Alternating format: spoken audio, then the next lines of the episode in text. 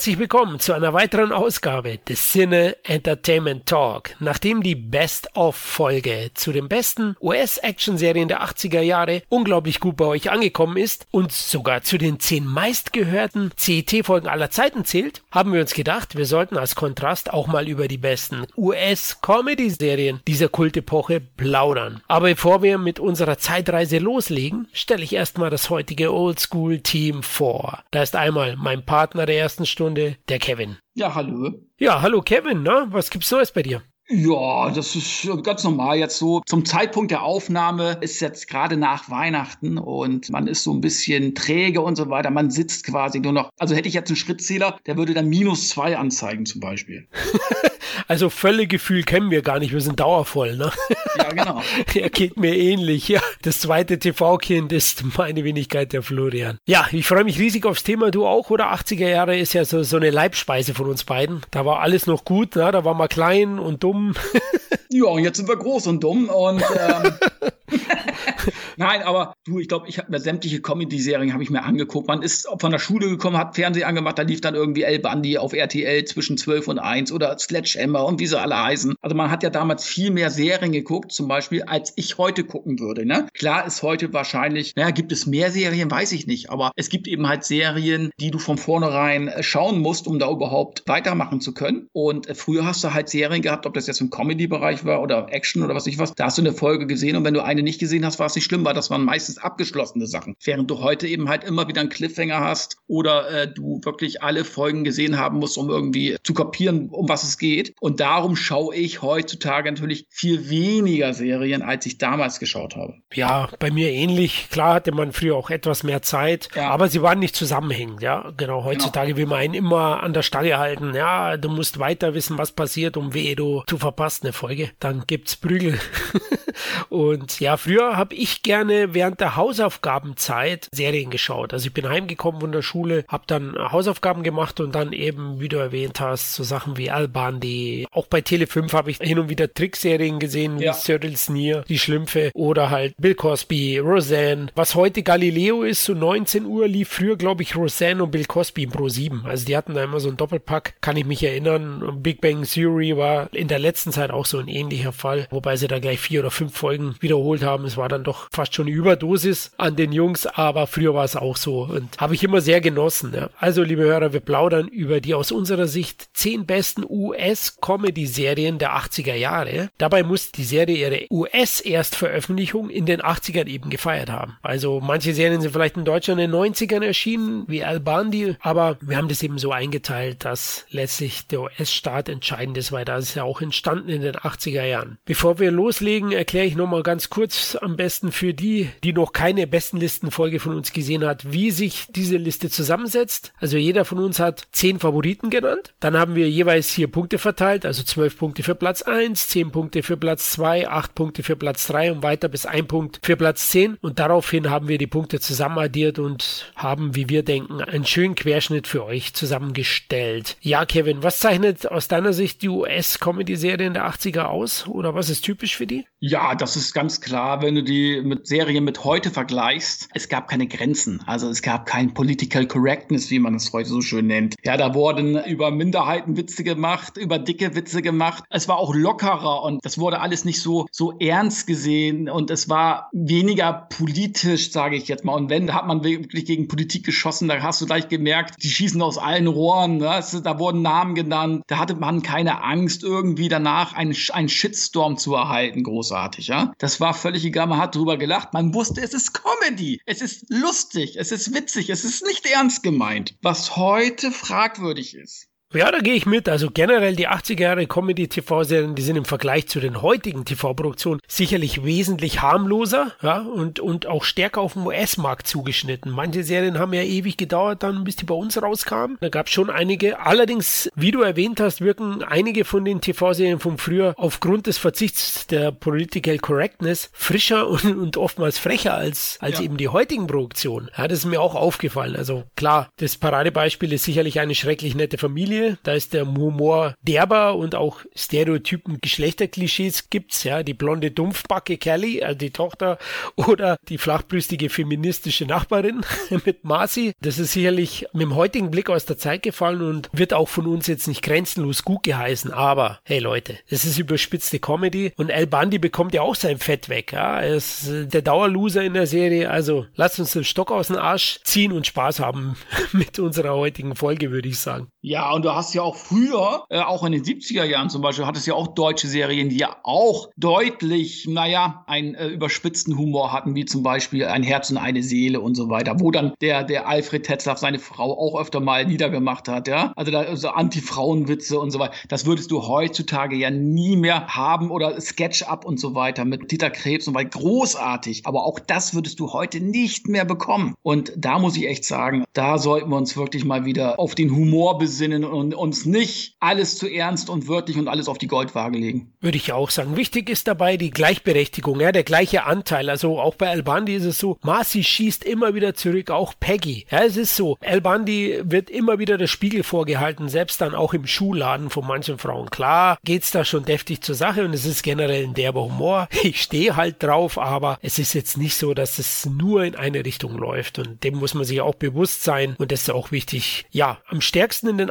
80ern waren die Sitcoms vertreten. Ne? Sitcom kommt von Situation Comedy, also Situationskomik. Diese Comedy-Shows, die sind in Amerika im Hörfunk in den 30er und 40er Jahren erfunden worden. Ne? Zum Beispiel gab es da die Goldbergs, war einer der ersten Hörspiel-Sitcoms und das Fernsehen hat das Genre dann später adaptiert und in den 80ern ist die Sitcom besonders beliebt wieder geworden, vor allem durch Bill Cosby, durch Roseanne, da gab es ein paar Serien, die haben Rekorde gebrochen, aber dazu kommen wir gleich noch? Ein typisches Kennzeichen, ne, Kevin, von Sitcoms ist Aufzeichnung im Studio, ne? Ja, die haben ja teilweise wirklich vor Publikum gespielt. Und äh, klar hast du dann immer diese typischen Lacher, die eingespielt werden. Also nach ja. jedem Witz ein Lacher. Äh, das war ja gang und gäbe, du hast dann immer dieselben Lacher gehabt. Aber es waren wirklich auch Lacher vom Publikum dabei, die sie dann wahrscheinlich aufgenommen haben, keine Ahnung. Aber die haben wirklich, also El Bandi und so weiter, die haben wirklich vor Publikum gespielt. Bei El Bandi gibt es immer so eine hysterische Lache, so eine ja. Frau, gell?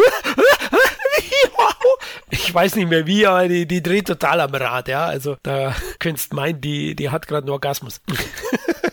aber kann ich mich auch erinnern, ja, die Lacher die eingespielten, die sind ja heute eigentlich komplett verschwunden. Ne? Also kriegst du eigentlich in den aktuellen Serien nicht mehr so mit, glaube ich zumindest. Vielleicht schaue ich auch zu wenig. Ja, generell ein Erfolgsrezept der 80er waren aus meiner Sicht die sympathischen Figuren. Also es mussten sympathische Charaktere dabei sein, zu denen die Zuschauer auch immer wieder gerne zurückkehren. Auch in den meisten Fällen war es da eine Familie aus der amerikanischen Mittelschicht. Klar, sollte sich ja auch jeder damit identifizieren. Es gab hin und wieder auch äh, reichere Familien oder Familien, die plötzlich zu Reichtum kamen. Aber, aber ich würde schon sagen, oder Kevin, die obere Mittelschicht Mittelschicht meistens. Ja, das kann man schon sagen. Ne? Also äh, es wurden halt eher so die Arbeiter und die Mittelschicht angesprochen, weil es eben halt auch das Zielpublikum war. Und äh, im Gegensatz zu heute wurden auch kleinere Probleme in den Mittelpunkt gerückt. Ne? Also ich finde zwar dadurch ist es zeitloser wie viele Themen heute, ja, wenn es dann zu politisch wird, ja. ist ein Zeitgeistding. Und dort sind es auch sehr pädagogisch wertvolle Themen, ja. Ob es heißt, was kostet ein Lebensalltag, ja, zum Beispiel bei den Hospice oder bei Familienbande wird das diskutiert und auch erste Liebe, Familienstreitigkeiten und so wurden da behandelt und ist ja definitiv zeitlos. Wir beide sind auch Familienväter und wissen, dass wir vor solchen Problemen immer wieder mal stehen. Ja, und ich fand auch hier auch bei Roseanne zum Beispiel sehr stark, da wurde ja wirklich die Arbeiterklasse angesprochen. Da ging es dann um Arbeitslosigkeit, kein Geld. Ne? Also das war dann schon so ein bisschen bedrückender Humor, aber es wurde dann auch wirklich dann auch wieder mit einem Lacher irgendwie ja neutralisiert, möchte ich es mal sagen. Ja, also da wurden auch wirklich ernste Probleme der Arbeiterschaft sozusagen angesprochen, aber auch nicht überstilisiert. Und die 80er stehen auch für den Aufstieg und Durchbruch der afroamerikanischen Popkultur. Sei es die Hip-Hop-Musik, Rap-Musik, Michael Jackson, Black Music, ja, die war sehr, sehr populär weltweit. Oder eben auch im TV die Cosby Show, die jahrelang zur populärsten TV-Show der Vereinigten Staaten zählte und vielen anderen Sitcoms mit schwarzen Cast den Weg ebnete. Also Bill Cosby ist schon sehr, sehr wichtig auch gewesen in der Richtung. Absolut. Also das muss man schon sagen. Gut, ich würde sagen, Kevin, wir legen los, oder? Mit unserer gemeinsamen Top 10. Puh, es wird spannend. Wir beide, eine Generation von alten Männern. Mal schauen, was wir so geschaut haben. Hoffentlich äh, kommen da keine tiefen Gräben auf zwischen uns. Aber ich denke, so viele Programme wie heute gab es nicht. Deswegen hat man oftmals dasselbe gesehen, oder? Ja, die meisten Serien liefen ja äh, wirklich auf RTL und dann auch Pro 7. Sat 1 fand ich, waren jetzt nicht so viele Comedy-Serien, soweit ich mich erinnere. Und dann später wurden ja auch viele Sachen dann auf Vox und Tele 5 wiederholt. Aber hauptsächlich habe ich diese ganzen Serien, Comedy-Serien auf RTL und dann später auch Pro 7 geschaut, denke ich. Ja, es gab nur ganz wenige Sitcoms, die davor im ZDF liefen. Aber es gab ein oder andere. Wir, wir werden jetzt gleich dazu kommen. Ich war ganz überrascht. Ach nee, Bill Cosby lief doch auf Pro 7. Nee, die lief zuerst schon im ZDF. Das wusste ich zum Beispiel gar nicht. Aber das ist, finde ich, ganz interessant. Also die ein oder andere Serie hat es dann sogar zu den öffentlich-rechtlichen geschafft, Mitte der 80er schon. Aber das waren die ganz großen. Ne? Also klar war dann dem ZDF klar, dass äh, Bill Cosby in Amerika einen Rekord nach dem anderen gebrochen hat. Also hat man gedacht, die nimmt man ins Programm auf und hat einen ähnlichen Erfolg. Hatte man nicht. Die Serie hatte ihren Durchbruch erst bei Pro 7 dann. Aber gut. Platz 10, lieber Kevin, mit zwei Punkten. Unser lautes Heim. Die ist gedreht worden von 1985 bis 1992 und die ist bei uns beiden auf Platz 10, also jeweils einen Punkt bekommen. Ja, in der Serie geht es um die Familie Siever und ihren Alltagsproblemen. Ne? Also die Mutter ist ja Journalistin und der Papa ist ein selbstständiger Psychotherapeut und übernimmt die Kindererziehung, weil die Mutter eben wieder arbeiten will im Journalismus. Und ja, ich finde aus heutiger Sicht eine recht moderne Serie, denn sie wärmt jetzt wenig typische Hausfrauenklischees auf, sondern eben der Vater ist hier zu Hause bei der Erziehung. Wie hat dir gefallen, die Familienserie? Hat mir gut gefallen. Also es war auch so eine seichte Serie, die, die man immer wieder mal angeschaltet hat. Deutsche Erstausstrahlung war ja 1993 auf Pro7, obwohl sie ja schon von 1985 war ja US-Start. Also auch sehr spät kam die Serie erst nach Deutschland, muss man ja auch sagen. Aber es ist eine seichte Familienunterhaltung, habe ich mir gerne angeguckt. Und du hast, hast auch Leute dabei wie Leonardo DiCaprio, der, wo ich sagen muss, wahrscheinlich hier seine beste Performance seines Lebens abgegeben hat, neben Critters 3. Kevin, äh, ja, okay, äh, das ist nur Kevins Meinung, nicht meine. Ich finde ihn natürlich viel besser in, ja. fällt mir nichts ein, was noch schlimmer ist als die beiden Rollen. Nein, also das ist natürlich Kevins alleinige Meinung. Leonardo DiCaprio kam ja hier erst ein bisschen später dazu zur Serie. Der ist ja erst in den 90ern zur Serie dazu gestoßen und hatte hier einen Auftritt als Straßenjunge Luke. War aber nicht allzu lang dabei, weil die Serie aufgrund von äh, fallenden Einschaltquoten dann ziemlich bald eingestellt wurde. Aber es lag nicht an Leo. Bestimmt nicht. Ne? Danach ist er dann frisch zu Critters dazugekommen und auch das Franchise hat er am Ende vernichtet. Ja, eben. Da muss man sich doch mal Gedanken machen, dass Leo wirklich Kassengift ist. Ja, er hat zwischendurch jetzt ein paar Folge gehabt mit Titanic und so weiter. Es lag doch eher am Schiff und an, an den Möpsen von Kate Winslet. Definitiv. Und man sieht Endstation Netflix, ne? Ganz frisch jetzt. Ja, für drei Golden Globes war sie auch nominiert. Ne? Zweimal war Kirk Cameron als bester Nebendarsteller nominiert. Das war auch so der Star der Serie. Und einmal Alan Thicke als bester Hauptdarsteller, der den Papa gespielt hat. Kirk Cameron ist eine sehr polarisierende Figur in Amerika, denn er ist streng religiös und hat sich damals schon in jungen Jahren, während der Serie war er, war er noch relativ jung, also im Pubertätsalter kann man sagen, und da hat er schon immer wieder mit seinen strengen Moralvorstellungen und religiösen Überzeugungen am Set für Unruhe gesorgt. Ne? Hat er zum Beispiel dann dem ABC-Präsident, das ist ja der Sender, der die USA ausgestrahlt hat, hat dann immer wieder was gesteckt. Ja, die Themen, die müssen ein bisschen erwachsener sein und hin und her, naja. Ja, das war wahrscheinlich so der, der Tom Cruise der Comedy-Serien, würde ich schon fast sagen, wenn er jetzt bei Scientology gewesen wäre. Eieiei, du bist fies, ja, aber ich mo Ich mochte den aber sogar, ne? Kirk Cameron, weißt du, in welcher 87er Verwechslungskomödie der die Hauptrolle gespielt hat? Oh, da muss ich jetzt überlegen. Äh, war das äh, Ich bin du und du bist ich? Nein, das war Fred Savage. Okay. Es war wie der Vater, so der Sohn. Ah, den kenne ich gar nicht. Deswegen, ich, ich fand den schon ganz sympathisch früher, aber da hat man auch nicht mitbekommen, na, welche Ansichten der so hatte. Er ist ja auch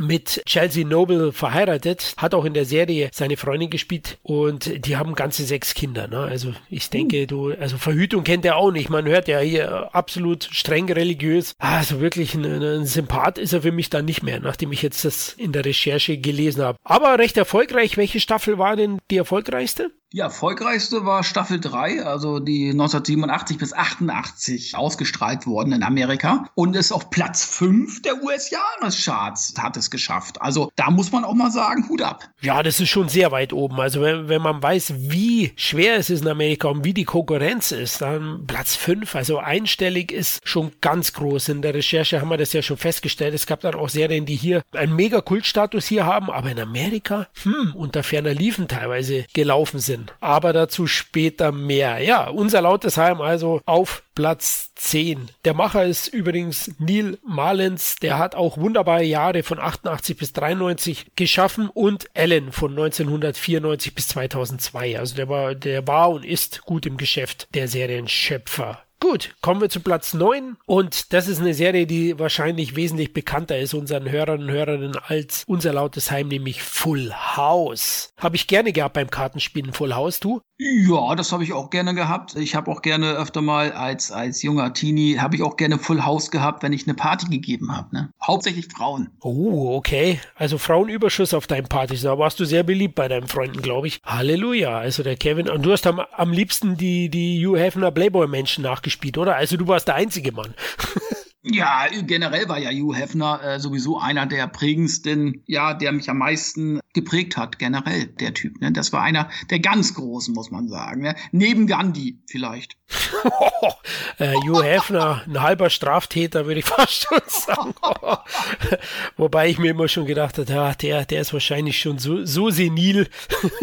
der alte Tatterkreis. Ja, den haben sie am Ende nur mit dem Rollstuhl Gassi gefahren. Ich glaube nicht mehr, dass der so viel bekommen hat, aber jetzt müssen wir aufpassen. Dünne dünnes Eis. Aber wir sind in den 80ern, da darf man alles. Full House ist von 87 bis 97 gelaufen. Acht Staffeln immerhin. Unser lautes Heim, oh, hat man ganz vergessen, hatte sieben Staffeln und äh, 166 Folgen und Full House hatte eben 192 Folgen bei acht Staffeln. Erdacht wurde die Serie von Jeff Franklin. Der hat eine weitere Serie, die ich ab und zu geschaut habe, entwickelt, nämlich echt super. Mr. Cooper. Kennst du die auch? Ja, super, Mr. Cooper, ja, habe ich auch, aber es war jetzt nicht so meins. Okay, ja gut, die hat es auch nicht bei uns in den Top Ten ge geschafft. Zum einen ist sie aus den 90ern, zum anderen fand ich sie jetzt auch nicht einer der Speerspitzen-Serien aus dem Bereich. Ja, zu Full House zurück. Inhaltlich, es geht um den Familienvater Danny Tanner, der nach einem tragischen Unfalltod seiner Ehefrau alleinerziehender Vater ist, seiner drei Töchter. Und der lebt in einem Haus in San Francisco. Um den Familienalltag, der recht anstrengend ist, weil er nebenbei noch als Fernsehjournalist arbeitet, zu bewältigen, bittet er eben seinen Schwager Jesse, ein erfolgloser Musiker, und seinen besten Freund Joey, ein Komiker, um Hilfe. Die ziehen bei ihm ein und gemeinsam kümmern sie sich dann um die Erziehung der Kinder. Da spielen ein paar sehr bekannte Schauspieler mit, ne? Aus heutiger Sicht auch. Ja, John Stamos, das war ja so der Schönling, das war sozusagen der, der Face. Ja, ja, war schon heiß.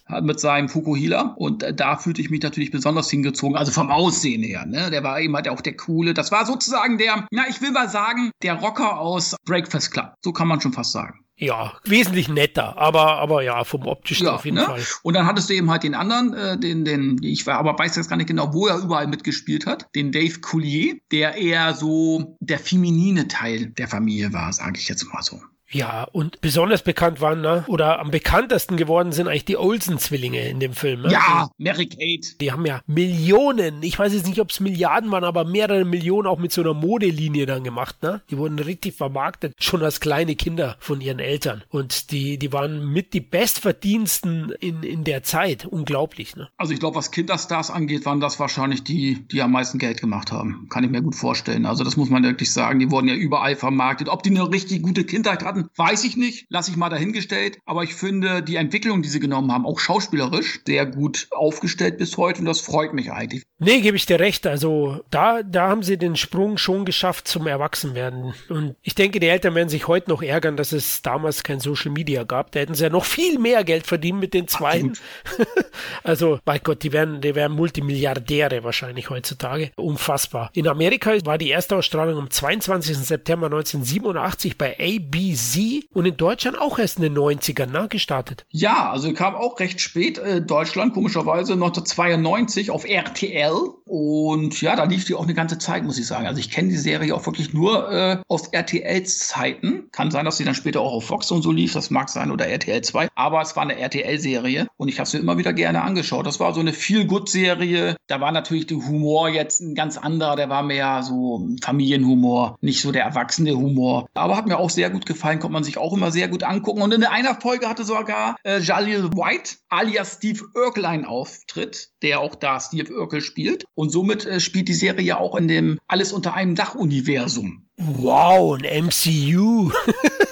Unglaublich, was es damals schon alles gab. Ja. Ah, habe ich gar nicht mehr so in Erinnerung. Ich habe Full House jetzt nicht so amok geschaut wie andere Serien, zu denen wir noch kommen. Also nicht alle Folgen. Ich habe es immer wieder gerne geschaut, so wie du auch. Deswegen bei mir auf Platz 8, bei dir auf Platz 9 in deinen Top 10 und insgesamt deswegen 5 Punkte eingestrichen, haben wir noch nicht erwähnt. Und mag die auch. Also sie ist relativ harmlos, auch friedlich, kann man fast schon sagen, aber sehr unterhaltsam und kurzweilig. Die Familie unglaublich sympathisch. Die Figuren haben alles Herz im rechten Fleck, also macht einfach Spaß, hat einen sehr eingängigen Titelsong, der ist auch ganz, ganz süß und äh, deswegen gefällt mir die Serie auch. Also man kann immer wieder mal mitlachen und hin und wieder gibt es auch was zum Weinen. Hast du denn auch die Neuauflage geschaut? Fuller House von 2016. Da gibt es mittlerweile schon fünf Staffeln. Ja, habe ich vereinzelt geschaut auf Netflix. Äh, die haben die Serie wiederbelebt. Fand ich jetzt nicht ganz so gut wie die alte, aber kann man schon anschauen. trotzdem bin ich ja doch jetzt etwas älter geworden schon und ja, da stehe ich dann doch ein bisschen mehr auf, auf ein bisschen frecheren Sachen. Da ist die mir dann doch irgendwie zu harmlos. Bezug. Hast du sie gesehen? Nein, habe ich nicht gesehen. Äh, ich glaube, die Olsens waren auch nicht dabei und wenn dann nur kurz. Aber äh, nee, hat mich dann auch nicht mehr so interessiert, muss ich ehrlich sagen. Ja, mich eben auch nicht. Aber die Serie aus den 80ern war definitiv sehr erfolgreich, ne? Auf jeden Fall. Also besonders die Staffel 5, 91 bis 92, war auf Platz 8 der US-Jahrescharts. Also, aber ich denke mal, da die auch so langlebig war, die hatte ja 192 Folgen und äh, sie lief zehn Jahre, das darf man nicht vergessen, also ein, eine ganze Ära quasi geprägt. Ja, dann muss man schon sagen, dass, die wird sicherlich immer sehr hoch äh, platziert gewesen sein, generell. Ja, klar, vor allem, wie du sagst, bei der langen Laufzeit, da musst ja. du schon was hinlegen. Haben wir ja schon mal erwähnt, es gibt auch dynamische Verträge dann immer wieder. Also in der Regel verdienen die Darsteller in jeder Season mehr Geld, einen gewissen Anteil. Ne? Das ist eben dynamisch. Sind es 10% oder was weiß ich? Das war das Problem bei Big Bang Theory am Ende. Nach einer gewissen Zeit haben alle Darsteller auch wegen der Gleichberechtigung, was ich gut finde, eine Million pro Folge verdient. Und dann lohnt sich natürlich irgendwann nicht mehr. Ne? Auch nicht, wenn das Ding ein Welterfolg ist, weil es einfach zu teuer wird. Du hast ja deine Werbeeinnahmen als Sender und kannst ja dann nicht zu deinen Kunden sagen, hey Leute, unsere Schauspieler verdienen das das Dreifache. Wenn ihr weiter werben wollt, müsst ihr jetzt auch das Dreifache bezahlen. Ja? Also dann ist es irgendwann nicht mehr so rentabel, selbst wenn es noch erfolgreich ist. Aber muss auch sagen, wenn du jetzt Schauspieler warst in solchen Serien und danach vielleicht nicht mehr so den großen Erfolg hattest als Schauspieler, die verdienen ja heute immer noch Tantiem. Ja, sowas wie das Full House wird ja immer überall auf der Welt irgendwo ausgestrahlt. Das stimmt. Er ist ein Klassiker und äh, es gibt nichts Besseres, als in einem Klassiker mitgespielt ja. zu haben. Und äh, ja, das tut gut, vor allem dem Bankkonto. Kommen wir zu Platz 8, oder? Du hast gerade gesagt, alle unter einem Dachuniversum. Also gehen wir auch zu Steve Erkel rüber. Der macht die Tür auf. Hallo Guys! die Stimme herrlich, vor allem auch die deutsche, ne? super synchronisiert da. Die lief von 1989 bis 1998, hat von uns neun Punkte bekommen. Bei dir auf Platz vier, Kevin, bei mir auf Platz neun, also wesentlich weiter hinten. Mich hat Örkel immer nach einer gewissen Zeit genervt. Ich konnte mir nie mehr als eine Folge am Stück anschauen. Aber ja, hin und wieder hatte ich halt eben auch richtig Spaß damit. Ne? Er ist schon auch eine ikonische Figur dieser Zeit. Was hast du so geschätzt an der Serie? Ach, ich mochte das. Ich mochte die ganze Familie. Äh, Reginald Fell Johnson war ja der Papa, der war ja Polizist in der Serie und den kennen wir ja aus Stirb langsam. Und äh, ja, das war so eine schwarze Durchschnittsfamilie, sage ich jetzt mal. Und da war immer was los in der Familie. Und dann kam dann immer der Nachbarsjunge rein und das war halt Steve Urkel mit seiner Hornbrille sozusagen, ja. Und wenn er gelacht hat, hat er sich immer so angehört. stimmt, genau. Ne, und hat dann immer, er hat sich da immer mit Reginald Fell Johnson sozusagen in der Haare gehabt, sage ich jetzt mal. Oder hat immer, ist immer von einem Fettnäpfchen ins andere getreten, aber war letzten Endes auch ein Genie. Und letzten Endes hat er eine zweigespaltene Persönlichkeit. Also letzten Endes war er schizophren, weil er war einmal Steve Urkel und dann war ja andererseits mal wieder, äh, wie hieß er denn? Ähm, ich weiß nicht mehr genau welchen. Er hat sich einen anderen Namen gegeben. Und der war ja letzten Endes, Steve Urkel war ja verliebt in die Tochter von Reginald Fair Johnson. Er hieß einmal Stefan Urquell. Genau, so. So, und als Stefan konnte er bei der Tochter landen, als Steve Urkel nicht. So, also es war einfach immer Wunder. Also ich habe mir sehr, sehr gerne die Serie angeguckt, muss ich sagen. Sehr, sehr gerne. Aber es war schon eine Steve Urkel Show. Also der ja. Jalil White heißt der, der Schauspieler, der ist ja richtig berühmt geworden dadurch. In echt schaut der recht cool aus. Also er hat sich schön entstellt in der Serie, hat den toll gespielt, hat sich teilweise auch dieses Outfit von Steve Urkel selbst ausgedacht, die Hornbrille, diese, diese Hochwasserhosen. Ja, schon cool, ja, der merkwürdige Gang. Der hat immer so ausgestreckte Ellerbogen gehabt. Das war wirklich die Reinkarnation eines Nerds. Man kann es nicht toppen. Das muss man schon sagen. Ja, so wie sie sich halt in den 80ern vorstellen. Ja. Das ist natürlich auch ein Klischee-Nerd. Ne? Alle Nerds heutzutage gibt's ja diesen Nerd nicht mehr wie bei uns, wie wir beide, weil Spielen oder Filme schauen tut ja fast jeder. Ja? Und damals war es vielleicht noch mal spezifischer und da hast du recht. Also die Nachbarn hießen ja die Niedermeyers und Urkel ist ja immer wieder rübergegangen und die eine Familie war halt recht konservativ geprägt. Urkel war ja auch ein Erfinder, du hast es gesagt. Ja? Science-Fiction-Genre teilweise, was er da sich immer ausgedacht hat mit seinen verrückten Erfindungen, war auch mal wieder witzig. Das hat mir gefallen. Die Serie hat hin und wieder auch mal so ein bisschen dramatischere Themen gehabt, so sozialkritische wie Rassismus, dann auch um Waffenbesitz und Gleichberechtigung. Also ich würde mal sagen, jetzt von der reinen Gagshow ist es schon ein bisschen weiter weg und eher auch pädagogisch wertvoll,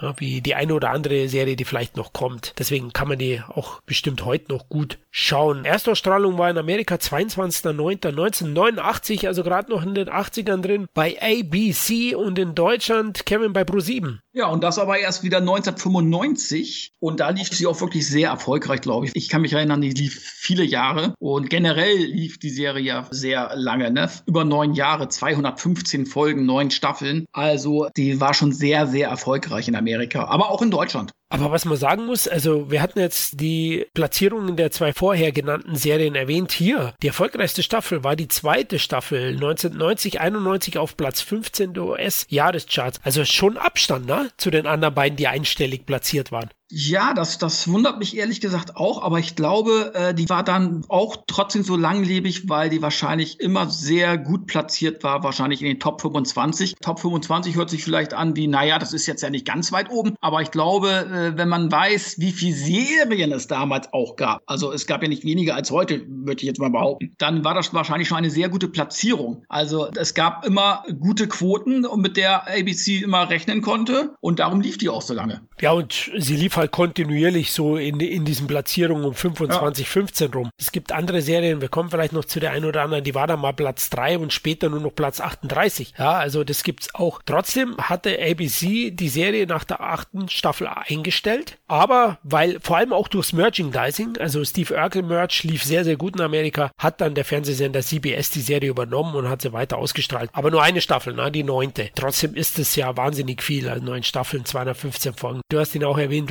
Reginald Johnson. Na, fuck, das ist der Cop aus Stirb langsam. Aus Die Hard 1 und 2. Und hier ist er auch ein Cop. Spielt er in der Nähe von Chicago, die Serie. Und äh, da habe ich mich auch damals gefreut, habe ich auch gleich erkannt. Im Original heißt die Serie übrigens Family Matters, was auf Deutsch sowas heißt wie Familienangelegenheiten oder auch übersetzt Familie zählt oder Familie ist wichtig. Ja? Also bei uns ja. etwas einfacher, alle unter einem Dach. Und äh, sie sind Ableger der Serie Ein Grieche erobert Chicago, die auch eben von den beiden Schöpfern der Serie mit auch entwickelt wurde, nämlich von William Bigley und Michael Warren. Also die haben sowohl ein Grieche erobert Chicago als auch alle unter einem Dach entwickelt. Man muss auch sagen, in Deutschland, wir sind ja auch sehr bekannt durch unsere Synchronisationen und da haben wir natürlich auch bei den Comedy-Serien immer sehr geile Synchrostimmen gehabt, gerade bei den Hauptcharakteren, sei es bei El Bundy oder Roseanne oder was ich was. Das waren alles Stimmen, die man immer wieder gerne gehört hat, auch später in Filmen. Man hat dann immer gehofft, dass die Schauspieler zumindest wieder dieselbe Synchrostimme haben. Und bei, bei Janil White war es dann wirklich die äh, SpongeBob Schwammkopf-Stimme von äh, Santiago Ziesmer. Also ähm, die ist dann wirklich in den Kopf hängen geblieben. Bei dir vielleicht zu sehr.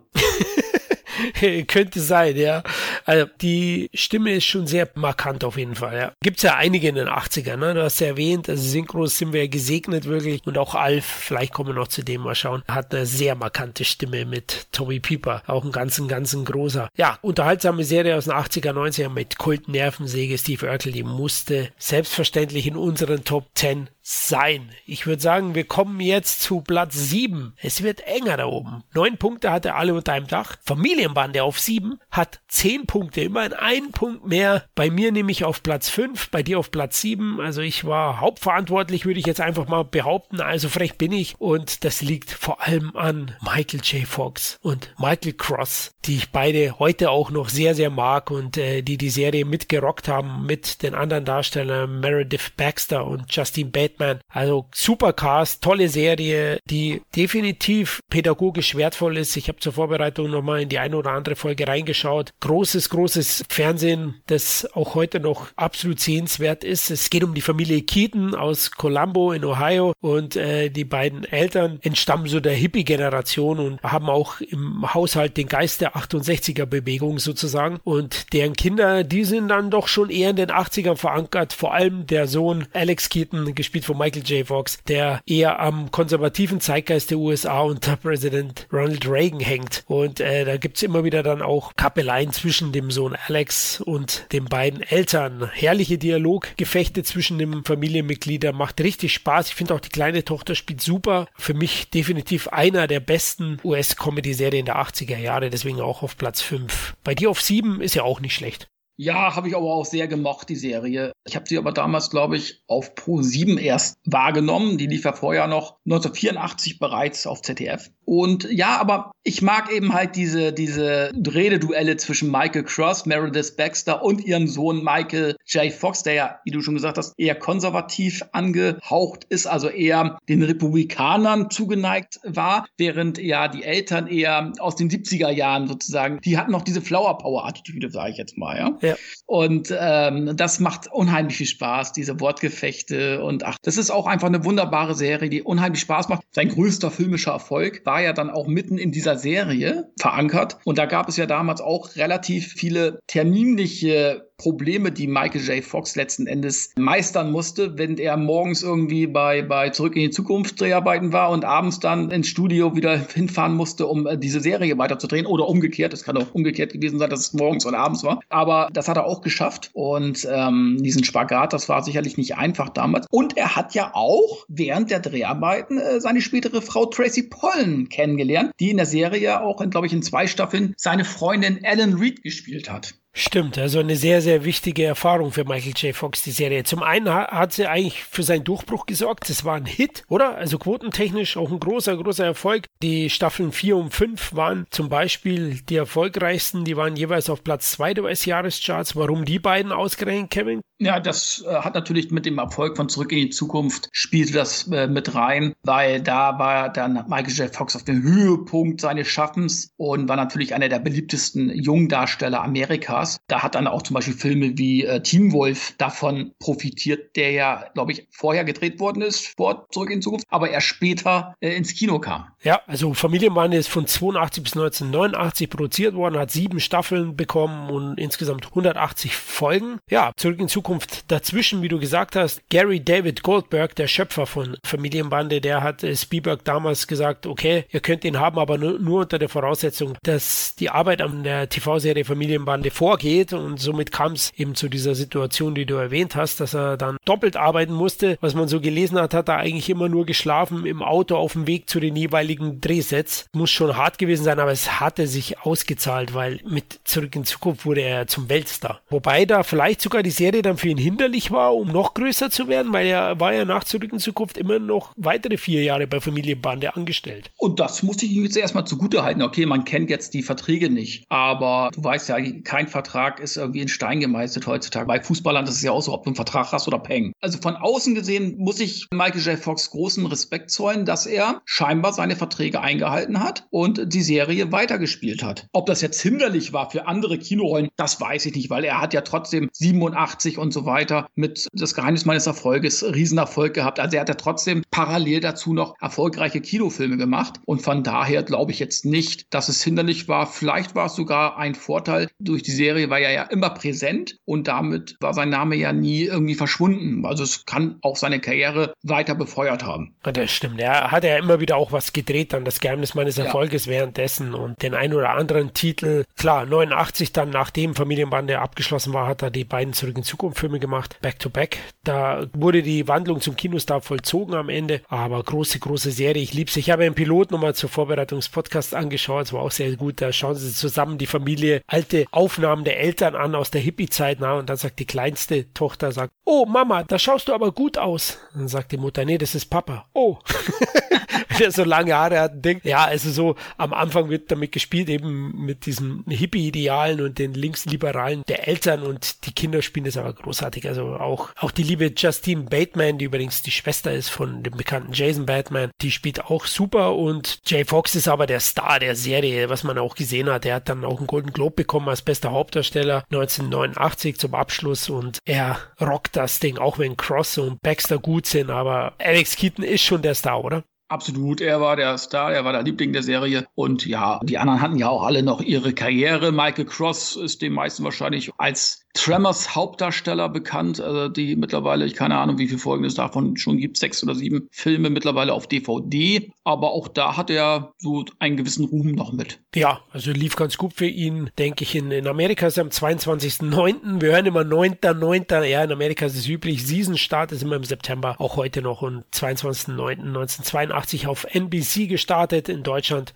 Das hat mich auch überrascht, wie du vorhin erwähnt hast. Am 26. Mai 84. Ich glaube, ich habe sogar mal eine Folge da gesehen, aber das ZDF hatte oft wenig Durchhaltevermögen bei solchen Serien und hat die recht schnell aus dem Programm genommen. Also ich glaube, weder Familienbande noch Bill Cosby haben es im ZDF über die erste Staffel hinaus geschafft. Finde ich sehr schade. Die Privaten haben da wesentlich mehr Durchhaltevermögen gezeigt. Ich glaube, die Privaten haben, wie auch die Talkshows, auch die Comedy-Serien salonfähig gemacht. Ich glaube, zu der Zeit, gerade auch viele Comedy-Serien haben ja dann erst in den 90er Jahren sozusagen ihren Erfolg in Deutschland gehabt. Selbst wenn sie aus den 80er schon äh, gedreht worden sind. Das waren so die Flaggschiffe der aufblühenden Privatsender. Ja, das ist ein guter Punkt, Kevin. Das würde ich sogar unterschreiben. Ja, da hast du recht. Das klingt plausibel auf jeden Fall. Familienbande, weil sie ja mehreren TV-Sender lief, hatte auch mehrere, mehrere Titel. Na? Die hießen ja nicht nur Familienbande, sondern einmal Hilfe, wir werden erwachsen. Und jede Menge Familie. Genau, im ORF, im Österreicher und auf Pro7 hieß es so. Und in ZDF hat man sie genannt Hilfe, wir werden erwachsen. Bei RTL hieß sie dann am Ende Familienbande. Im Original Family Ties. Sehr erfolgreiche Serie, wir hatten es erwähnt. Interessant ist noch, Ronald Reagan war ein großer Fan der Serie und der wollte tatsächlich Michael J. Fox zu seinem Wahlkampfteam dazu holen, hat ihm Angebot gemacht als Sprecher. Aber Fox hat es eben abgelehnt. Zum einen hat er das begründet mit seiner kanadischen Staatsbürgerschaft und zum anderen, dass er eben eine andere politische politische Ansicht hat als die Figur Alex Keaton. Aber da kann man sehen, da hat Reagan wirklich auch äh, Filmgeschmack. Ne? War ja nicht selber nicht nur Schauspieler, sondern zählt ja auch Rambo 2 zu einem seiner Lieblingsfilme. Also das macht ihn schon sympathisch. ja, klar. wenn es seinen politischen Bild äh, nutzt, auf alle Fälle, klar. Der Schöpfer ist noch interessant, äh, Gary David Goldberg, wir hatten ihn kurz erwähnt. Er hat eine weitere Michael J. Fox-Serie erschaffen, nämlich Chaos City. Die lief von 97 bis 2002. Die habe ich auch auf Pro 7 gesehen früher. Kennst du die? Ja, die fand ich auch ganz gut, aber war jetzt nicht mehr so mein Ding. Also der Humor war nicht meins, aber Michael J. Fox hat das, äh, hat die Serie natürlich sofort durch sein Charisma geprägt und hatte, glaube ich, auch eine gute Besetzung mit, mit einigen Darstellern, die auch in anderen Comedy-Serien noch sehr bekannt wurden. Genau, Alan Rook war zum Beispiel dabei von Ferris macht blau, der Freund ja. von Ferris. Und äh, die Serie war auch sehr erfolgreich, vor allem auch prestigeträchtig, hat einige Awards bekommen und Jay Fox, man kann immer nur den Hut vor ihm ziehen, vor seinem Lebensmut und seinem Durchhaltevermögen. Er war ja schon äh, schwerer am Parkinson erkrankt und hat bei Spin City, wie der Originaltitel von Chaos City ist, dann Großes geleistet. Macht er heute noch und auch eine Serie, die man definitiv anschauen kann. Im Laufe der Staffeln hat dann Charlie Sheen seine Rolle übernommen. Die Rolle von Michael J. Fox. Spielt er im, im New Yorker Bürgermeisterhaus, war ja so eine Art Sprecher, der liebe Michael J. Fox. Gut, kommen wir zu Platz 6. Roseanne ist angesagt. Die Serie lief von 1988 bis 1997, hat 11 Punkte von uns bekommen, heißt ein Punkt mehr jetzt wie Familienbande. Hm, es ist sehr knapp. Und bei dir, Kevin, auf Platz 5, bei mir auf Platz 6. Was schätzt du so an der White Trash Family? Ich wollte schon Asso Familie sagen, aber nennen wir es White Trash Family. Ja, das war dann schon mal so ein bisschen diese, ja, Arbeiter-Trash-Familie. Also es ist, ist vielleicht schon böse gesagt, aber das war wirklich so, ich würde mal sagen, Arbeiterschicht, vielleicht schon ein bisschen Unterschicht. Ich will jetzt nicht sagen, die Familie Flodder aus Amerika.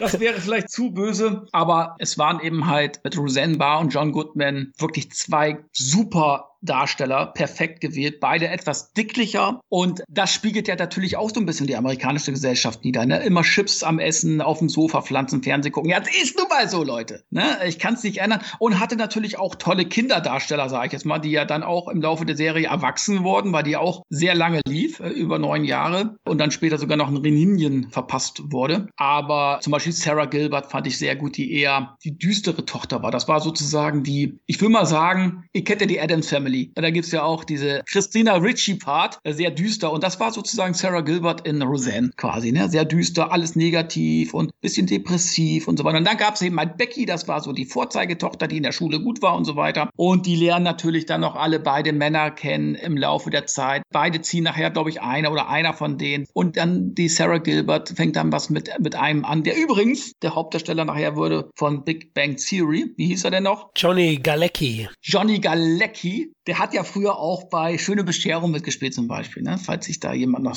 dran erinnert, mit Sicherheit. Jetzt ist ja gerade Weihnachten gewesen. Also sehr tolle Darsteller und da gab es dann auch Komplikationen mit dem Papa und die Connors haben sich dann auch gegenseitig immer aufgezogen und so weiter. Aber es gab auch ernste Themen, Arbeitslosigkeit, Geldmangel, bla bla bla. Also muss schon sagen, äh, es wurden auch sehr viel ernste Themen behandelt, finde ich, die heute immer noch aktuell sind. Also die Serie kannst du heute noch bringen, ja. Und äh, wie gesagt, die Serie lebte einfach auch von den kompletten Ensemble. Also da haben sie wirklich sehr gut zusammengestellt. Finde ich auch. Also da kann ich nur bestätigen, ist ja nur ein Platz weiter hinten als bei dir. Der spezielle Humor der Serie basiert ja auf der Hauptdarstellerin Roseanne Barr, die in den 80ern als Stand-Up-Comedian sich einen Namen gemacht hatte und da eben so diesen erfrischenden Galgenhumor etabliert hatte und äh, so entgegnet auch Roseanne den tristen und einfachen Lebensalltag. Ne? Also es macht sie ja immer mit einem gewissen Sarkasmus und äh, spielt da super. John Goodman passt perfekt als Ehemann. Also es ist top gecastet, wie du erwähnt hast. Und ja, ich würde auch sagen, es ist eher die untere Mittelschicht. Also die Themen sind dann schon auch mal verfrühte Heirat, ja, so wie man es kennt, so, fuck, bist du mit 17 schon schwanger? also solche Themen gab es dann da auch, ja, das, wo man ja eher den einkommensschwächeren Familien unterstellt, na, dass es da eher passiert und das war auch damals eine Abwechslung zu den Heile-Welts-Familien. Das meine ich jetzt gar nicht böse, aber Bill Cosby, Familienbande, ja, es gab Probleme, aber wir würden sagen eher Problemchen. Und hier waren es dann schon andere Themen. Ne? Wen ich auch noch sehr gemocht habe, war die Schwester von Roseanne, die immer wieder zu Besuch kam. Ja, absolut, absolut. Also die ist auch klasse, die Connors, die hießen ja Connors, die Familie. Du hast kurz erwähnt, eine Reunion kam 2018, wurde die Serie neu aufgelegt mit einer zehnten Staffel und die war auch sehr, sehr erfolgreich. Also die hatte dann beim Comeback 18 Millionen Zuschauer pro Folge, was Wahnsinn war. Und man wollte das auch verlängern, aber die liebe Roseanne Barr hatte so den einen oder anderen Twitter-Aussetzer und dann kam ein Shitstorm zustande, der dann am Ende Ende dafür sorgte, dass die Serie eingestellt wurde. Stattdessen hat dann ABC eine Spin-off-Serie entwickelt, die Connors, bei der alle dabei sind, außer eben Roseanne. Also wir sehen hier auch Joe Goodman und die Schwester und die ist auch ganz unterhaltsam. Die ist mittlerweile auch in der vierten Staffel, die Connors. Aber Roseanne eben in den 80ern Kult, zehn Staffeln, also insgesamt 230 Folgen. Wahnsinn, das ist schon richtig viel. Schöpfer ist Matt Williams zusammen mit Roseanne Barr. Matt Williams hat auch eine Serie entwickelt, die ich wahnsinnig gern mag, nämlich Hör mal, wer da hämmert von 91 bis 99 mit Tim Allen, auch geil, ne? Ja, auch eine super Serie, vielleicht sogar eine der besten Comedy-Serien der 90er. Und äh, wie gesagt, ich möchte auch nochmal Roseanne äh, vorauskristallisieren. Ich fand die wirklich immer sehr gut, gut ihre Ansichten. Ich vergleiche nie privat mit den Sachen, die sie machen, meistens nicht. Von daher kann ich immer nur die Schauspielsachen ähm, bewerten. Und äh, da muss ich sagen, das war ja wirklich auf, auf ihren großen Leib wie ein Hufschmied seine, seine Kuh tätowiert. Das war so auf ihren mächtigen Leib geschrieben, sage ich jetzt mal, so die Serie, die Rolle. Und ich fand sie auch noch gut zum Beispiel in Die Teufelin, also falls ihn jemand noch nicht kennt, auch ein toller Film. Hat mir richtig gut gefallen mit Meryl Streep übrigens. Richtig guter Film. Und ja, die Serie war eben halt sehr, sehr erfolgreich. Ich habe leider diese Reunions habe ich mir nicht mehr angeguckt, weder die Connors noch die Roseanne Reunion, die ja auch beide sehr erfolgreich waren. Was ich ein bisschen schade fand, war, dass äh, in der in der letzten Staffel der Originalserie der Vater verstorben ist und äh, das alles nur ein Traum War. Also äh, das, ja. der, er war, hat einen Herzinfarkt und dann war er, glaube ich, wieder dabei. Genau, genau. Und das war dann nachher dann trotzdem nur ein Traum und er war, war schon tot. Also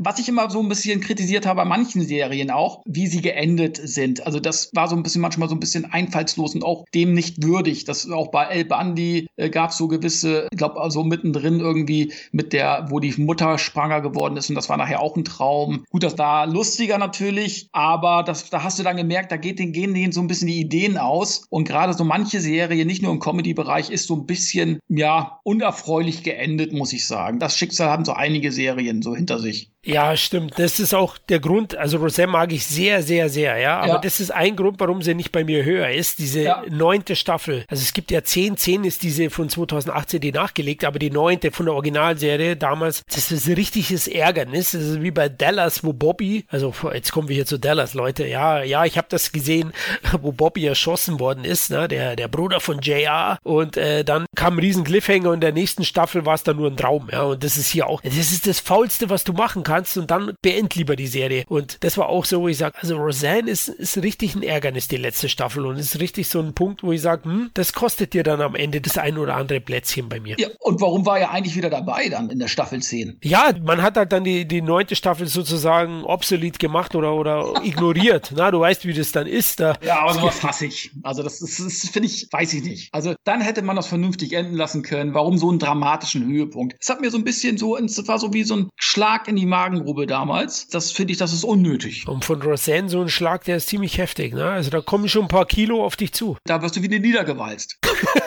wortwörtlich, ja. Ja, aber die macht Spaß und eben dieser fast schon anarchische Humor für damals. Und deswegen kam die Serie, glaube ich, auch recht schnell bei Pro7 raus. Also in Amerika ist sie am 18. Oktober 88 bei ABC gestartet und in Deutschland aber schon eben am 18. Januar 90 bei uns gelaufen. Und ich denke, dass Pro7 damit so zeigen wollte, hm, wir sind so der neue Privatsender, wir sind frech, wir sind anders. Ja, das war doch so eine Serie, dafür stand. Ein paar Auszeichnungen hat sie auch noch bekommen, drei Golden Globes insgesamt, nämlich einen für die beste Serie Comedy Musical 1993, einen für John Goodman dann auch als bester Hauptdarsteller, ebenfalls 93 und auch 93 Rosenbar als beste Hauptdarstellerin Comedy Musical. Also das war 93 war der große Moment für die Serie. Da haben sie die ganzen Golden Globes eingestrichen. Gut, ich würde sagen, wir kommen zu Platz 5 und jetzt geht's zum Planeten Melmac. Nee, eigentlich zur Erde.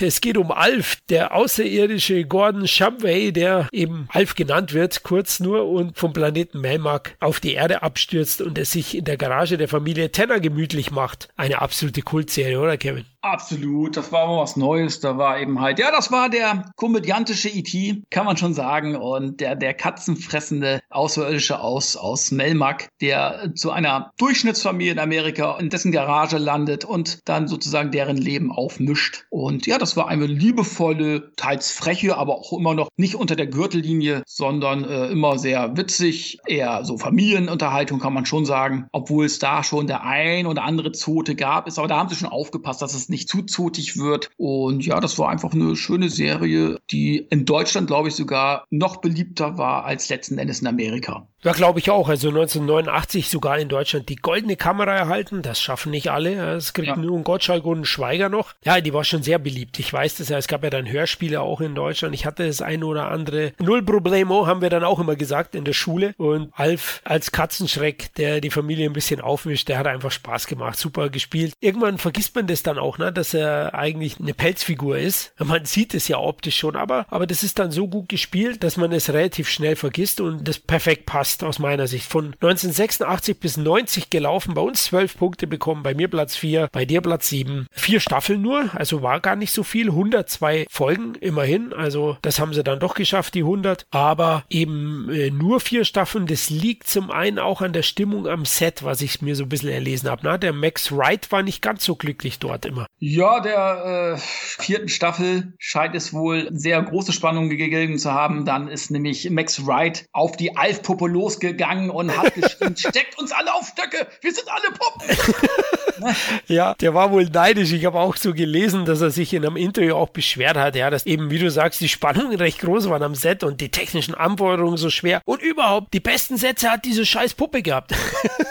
also ja, finde ich jetzt nicht ganz so sympathisch. Ne? Max Wright ist ja ziemlich tragisch am Ende gestorben auch. Ja? Der ist ja total verarmt gewesen und hat nach Alf jetzt nicht mehr so wirklich was auf die Reihe bekommen, so ganz groß. Ja, man, man hat da aus diesen Interviews schon in gewisser Weise einen Frust rausgelesen. Ne? Ja, das ist dann manchmal so, aber ich denke trotzdem, finde ich, hat Max Wright, finde ich, war immer ein Sympath in der Serie, weil er letzten Endes hat Alf ja immer so gewisse Dinge gemacht. Eigentlich wollte er was Gutes tun, aber es ging meistens immer nach hinten los und Max Wright musste das Ganze dann irgendwie ausbügeln, so als Vater. Und dann gab es am Ende dann noch ein Gespräch, äh, also er war ja immer der Moralapostel, aber am Ende waren es dann doch irgendwie Kumpels. Also einerseits äh, hat er immer gesagt, pass mal auf, mach keinen Scheiß, lass das Haus noch stehen, aber irgendwie waren es dann doch Kumpel. Ich finde, das kam auch gut rüber. Und Anne Schiedien, die war ja eher so die, die Mutti, die letzten Endes, die hat auch mal den einen oder anderen Spruch auf Lager gehabt und ihr war letzten Endes auch manchmal alles egal. Aber letzten Endes war schon so ein, eine gewisse äh, zwei Schauspieler-Act-Ding zwischen Max Wright und Alf, der eine Puppe war. Also,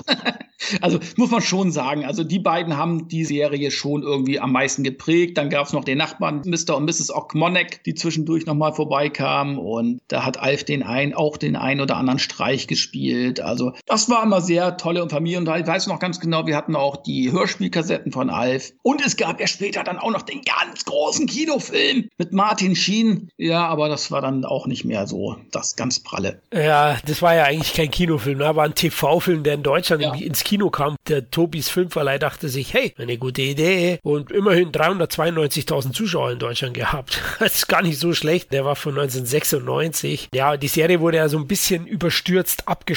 Also die hat auch nicht so ein rundes Ende. Die letzte Staffel, die vierte. Also das finde ich auch so einen kleinen Schwachpunkt. Und der Film kann das auch nicht ausmerzen, weil da spielt die Familie Tanner nicht mit. Alf arbeitet dann für die Regierung. Ja. Martin Sheen ist ja dann einer von diesen Leuten. Und ja, das ist sowas, wo ich sage, schade, schade, schade. Ich bin froh, dass aktuell die Arbeiten an einem Remake eingestellt wurden, weil ich glaube, Alf ist schon auch sehr, sehr schwierig umzusetzen. Vor allem Paul Fasco oder hier bei uns Tommy Pieper, ob die zu ersetzen werden. Paul Fasco ist ja nicht nur einer der Schöpfer der Serie, sondern auch die Originalstimme von Alf. Also im Original bei uns Tommy Pieper, mein Gott, der muss einen Haufen Geld gemacht haben, dann auch für Werbespots oder im Radio. Ja, ich denke mal, dass für Tommy Pieper, das wird er wahrscheinlich nicht anzweifeln, dass Alf für ihn schon der Sechser am Lotto war, kann man schon sagen. Ne? Also okay, er war auch später trotzdem im Dschungelcamp, hat ihm wahrscheinlich nicht viel geholfen. Stimmt.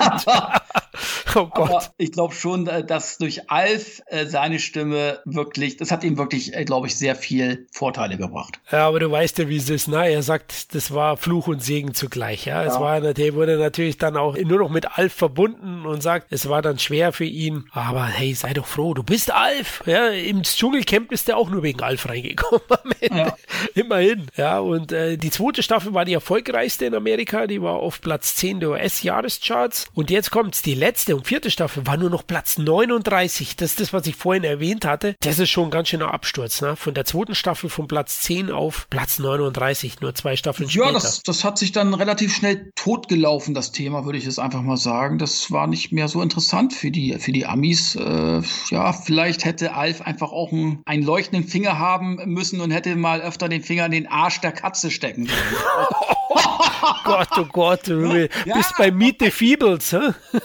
Weiß es nicht, ne? Aber äh, ja, das war dann irgendwann nicht mehr so interessant für die Leute. Das war sozusagen Bigfoot und die Hendersons in Serienform. Ja, also zumal die vierte Staffel schwächer ist, das muss ich auch sagen. Vielleicht kam es dann auch so über die Dauer, dass jede Folge weniger Quoten hatte. Die einzelnen äh, Folgenquoten haben wir nicht. Aber ja, das Konzept, vielleicht war es auch nicht gedacht für länger. Es war auch schwierig, weil es musste ja irgendwie bei den Tenner spielen in der Garage. Man hätte dann einen Schauplatzwechsel machen müssen. Aber der Film ist dann auch wieder nicht so interessant, weil, wie du erwähnt hast, die Serie lebt nun mal von der Dynamik zwischen Alf und der Familie. Also ist schon schwierig. Am Ende ist es, glaube ich, ganz gut, dass es nur vier Staffeln gab, bevor sie es noch länger am Leben gehalten hätten und es noch schlimmer und noch schlimmer, noch schlimmer geworden wäre. In Amerika übrigens am 22.09.86 bei NBC gestartet, in Deutschland, hey, im ZDF am 5. Januar 88, auch sehr schnell bei uns rausgekommen, ne? Ja, und ich würde mal sagen, äh, da lief es auch sehr erfolgreich. Das war, glaube ich, auch so eine Ausnahme-Comedy-Serie, die selbst bei den Öffentlich-Rechtlichen erfolgreich lief. Ja, das unterschreibe ich. Also kann ich mich auch erinnern, habe ich auch angeschaut. Wobei Alf war einfach eine coole Socke, eine geile Sau, würde ich fast schon sagen. Hey, der hat genau dasselbe geliebt wie ich. Essen, Fernsehen und Faulenzen, ne? Und Muschis, ja. Er mochte Muschis, aber halt anders wie unser einer vielleicht Muschis mag. Jedenfalls, ähm, ja, so, so, ist es letzten Endes. Es gab ja auch viel Merchandising. Also ich, ich hatte ja sogar eine Alf Brotdose. Oh, hat's Brot besonders gut geschmeckt mit Katzenpaste oder was war das Brot? Ja, das, das war dann war dann nicht so pralle. Da war dann einfach ein Alf-Bild drauf. Da hat das Brot jetzt auch nicht besser geschmeckt. Die Leberwurststulle. Ja. Okay, schade, ja. ja. Alf hat übrigens in den früheren Folgen sogar dann Alkohol konsumiert, aber da meinten dann die Verantwortlichen vom Fernsehsender NBC, ja, hey, das ist nicht ganz so familienfreundlich, lass das mal weg. Kann man dann schon irgendwie nachvollziehen aus Elternsicht, oder? Wenn dann der Alf sich einen Jackie nach dem anderen gönnt. Ja, am besten dann so mit, mit Vatern dann sozusagen vor seiner Waschmaschine, wo er ja immer gepennt hat. Der hat ja immer im Waschraum äh, ja. gepennt, in, in der, in der Waschküche. Und dann äh, hätten sie doch abends, hätten sie sich doch öfter mal so einen kleinen Dijardin hätten sie sich ja eigentlich mal genehmigen können nach so einem harten Tag. Ich merke schon, du bist ein Feinschmecker, da redet ein Experte, ja? Eieiei, Prösterchen, mein Freund. Lass uns am besten zur nächsten Serie kommen, nämlich auf Platz 4 hat es geschafft. Wer ist hier der Boss? Die wurde von 1984 bis 1992 produziert, hat ebenfalls 12 Punkte, eingestrichen von uns, wie Alf, aber weil sie beim Kevin höher platziert ist als Alf bei mir, also auf Platz 3 am Treppchen, haben wir sie dann den einen Platz nach oben gesetzt. Bei mir auf Platz 7 wäre es hier der Boss. Acht Staffeln lang, Kevin. 196 Folgen. Und du hast sie alle geschaut, oder? Also ich glaube schon. Also ich habe sie hauptsächlich immer auf RTL geschaut. Da lief sie dann immer so, ich glaube um halb eins oder so nach der Schule. Du hast ja dann Schularbeiten gemacht und hast Serien geschaut. Ich habe nur die Serien geschaut. Und aus mir ist auch was geworden. die Schulaufgaben, du warst doch so ein Bully. Die musste irgendein armes Schwein bei euch machen für dich. und ich habe mich dann immer so im Doppelpack dann irgendwie, dann lief meistens auch nachts, lief dann immer, weiß ich noch ganz genau, zwischen zwölf und eins lief dann immer, wer ist hier der Boss und dann schrecklich nette Familie. Ja, ich habe mir das alles angeguckt. Das war ja einmal Tony Dance Spencer und seine Tochter Alyssa Milano, die dann sozusagen aus Brooklyn einen Job bei, bei Angela Bauer bekommen, die bei einer Werbeagentur arbeitet oder sogar die Chefin war oder zumindest ein hohes Tier bei, bei der Werbeagentur. Also eher eine sehr, ja, reiche Familie, würde ich schon sagen. Ne? Ja, ja. gut so situiert. Gut situiert. So, also mir fiel das Wort nicht an und ich kann es auch nicht aussprechen. Und ähm, naja, und da fing er sozusagen als, ja, wie soll ich sagen, als Kindermädchen an, weil sie hatte auch einen Sohn, sie war allein alleinerziehend und äh, hat einen, einen Sohn irgendwie vier, fünf Jahre. Und sie hat ja auch noch eine Mutter, super toll gespielt von Catherine Helmont. Die fand ich auch mal ganz, ganz toll, die, die Großmutter sozusagen, die immer auf Toni mit Shellys Seite war, die sich sofort gut verstanden haben. Und Toni war ja eben halt der lockere Sprücheklopfer, der Italiano sozusagen, äh, der eher, naja, eine einfachere Sprache sozusagen äh, bevorzugte, während ja eher die Angela Bauer eher sehr gute Ausdrucksweise und so weiter. Aber letzten Endes im Herzen mochte sie natürlich das, was Toni äh, oder wie Toni es äh, ihr gesagt hat oder mit ihr gesprochen hat. Und sie verlieben sich natürlich miteinander. Und Alyssa Milano und der Sohn von Angela Bauer, gespielt von Danny Pintauro, die werden wirklich wie Bruder und Schwester. Und ja, und dann geht's dann eben halt irgendwann die erste Freundin und dies und das. Und immer wieder diese Neckereien zwischen Tony Dancer und Judith Light, wie die beiden sich näher kommen und dann am Ende doch wieder nicht. Und kommen sie jetzt zusammen oder kommen sie nicht zusammen? Ja, am Ende kommen sie natürlich zusammen und heiraten nachher auch. Dann wird die Serie auch so ein bisschen langweilig, aber es war natürlich der logische Schritt. Aber trotzdem, ich liebe die Serie auch wegen Alyssa Milano. Ich darf jetzt nicht sagen, dass ich sie damals geil fand, aber ich war ja damals auch jung. Da fand ich sie toll. Und ich habe mir damals extra Milano-Kekse gekauft. Okay. Einfach um ihr ein bisschen näher zu sein, letzten Endes. Gab's die? Was, was war das für Geschmack? Was war das? Schokolade? Das war Schoko, also in der Mitte so, der Kern sozusagen. Ach, die Prinzenrolle sozusagen. Ja, das war die Prinzenrolle. Du hast du die, den Deckel abgemacht und hast die Schokolade abgeleckt. Oh, ja, gut, machen wir weiter. Ja, du wolltest das genauer wissen. Und äh, Alyssa Milano, und wir kannten sie ja noch aus Phantomkommando. Die war einfach so goldig süß und so weiter. Und dann später, und ich habe mir sogar nachher diese anderen Serien angeguckt, die mich eigentlich gar nicht interessiert haben. Charmed, oder was? Ja, Charmed und so, einfach weil sie dabei war. Wie gesagt, damals war sie halt ein Kind, aber ich war ja auch ein Kind sozusagen. Also ich fand sie einfach süß. Und jetzt finde ich sie geil. ja gut, das kannst du ja sagen. Also süß fand ich die auch. Die war schon toll. Hast eigentlich auch alles gesagt. Die Serie lebt vor allem von Tony Dancer und der ganzen Familie, aber er ist schon der Mittelpunkt als Tony Mijelli, Ex-Baseballspieler, Baseballprofi, der dann mit seiner Tochter, wie du sagst, vom New Yorker Stadtteil Brooklyn eben, ja, in einem Kleinstädtchen landet als Haushälter, hätte ich jetzt mal gesagt. Und äh, ja, die Duelle sind immer richtig gut, sind nie richtig böse. Na, das ist schon noch so eher brave Unterhaltung, aber durchaus mal pädagogisch wertvoll. Gibt da auch ein paar Themen, die die Serie aufgreift, die da einiges bieten in der Richtung. Trotzdem tolle 80er Jahre Feelgood-Serie mit sympathischer Besetzung, einer ordentlichen Gagdichte und einem guten Unterhaltungsfaktor. Ja, ich mag die auch sehr gerne. Hab's jetzt nicht fortlaufend geschaut und sicherlich nicht alle 196 Folgen, aber doch immer wieder. Ne? Es war jetzt nicht mein absoluter Favorit, deswegen bei mir nur auf Platz 7, bei dir ja auf 3. Dennoch kann ich das verstehen, dass man die sehr mochte. Die Mona, du hast sie ja erwähnt, Catherine Helmont, die ist auch die einzige, die hier einen Golden Globe bekommen hat für die Serie als beste Nebendarsteller 1989. Serie startete in Amerika am 20.09.84 bei ABC, aber in Deutschland hat es ganz schön lange gedauert, ne? Ja, 1992 erst, äh, dann auf RTL. Aber wie gesagt, das waren sozusagen nachher die Flaggschiffe der Privatsender, die gerade Anfang der 90er richtig so aus dem Boden sprießten. Und das waren so die Erfolge, die Talkshows, die Comedy-Serien und so weiter. Und äh, lief ja dann auch sehr, sehr lange, sehr, sehr erfolgreich. Immer wieder Wiederholungen. Könnten Sie gerne auch wieder wiederholen. Ich würde es mir wahrscheinlich wieder angucken. Und äh, was interessant war, 2004 wurde ja Tony Michelli, also alias Tony Dancer, zu den 50 größten TV-Väter aller Zeiten auf Platz 23 gewählt. Oh, okay, ja, das ist schon, ist schon eine gute Platzierung aller Zeiten. Also es gibt eine Menge in Sitcoms TV-Väter, also sehr hoch platziert zu Recht. Er war sehr sympathisch. Er hat auch das Herz am rechten Fleck gehabt und eine recht große Schnauze, aber er war nie boshaft. Fand den auch sehr, sehr gut. Auch ein Macher da, ne? Der hat das dann immer auch gemacht. Gut ausgesehen hat er zudem, ja, muss man auch sagen. Also typisch Italo-Amerikaner. Ne? Ja, absolut. Und was noch interessant ist, dass Elissa Milano äh, sich ihre Haare ja hat abschneiden lassen, weil sie ihre Rolle einen neuen Look sozusagen, frischen Look geben wollte. Gerade so während der achten Staffel, äh, das war sie so ein bisschen frustriert, die Rolle der Samantha so lange zu spielen und da hat sich einfach die Haare abgeschnitten. Mir war scheißegal, ehrlich gesagt.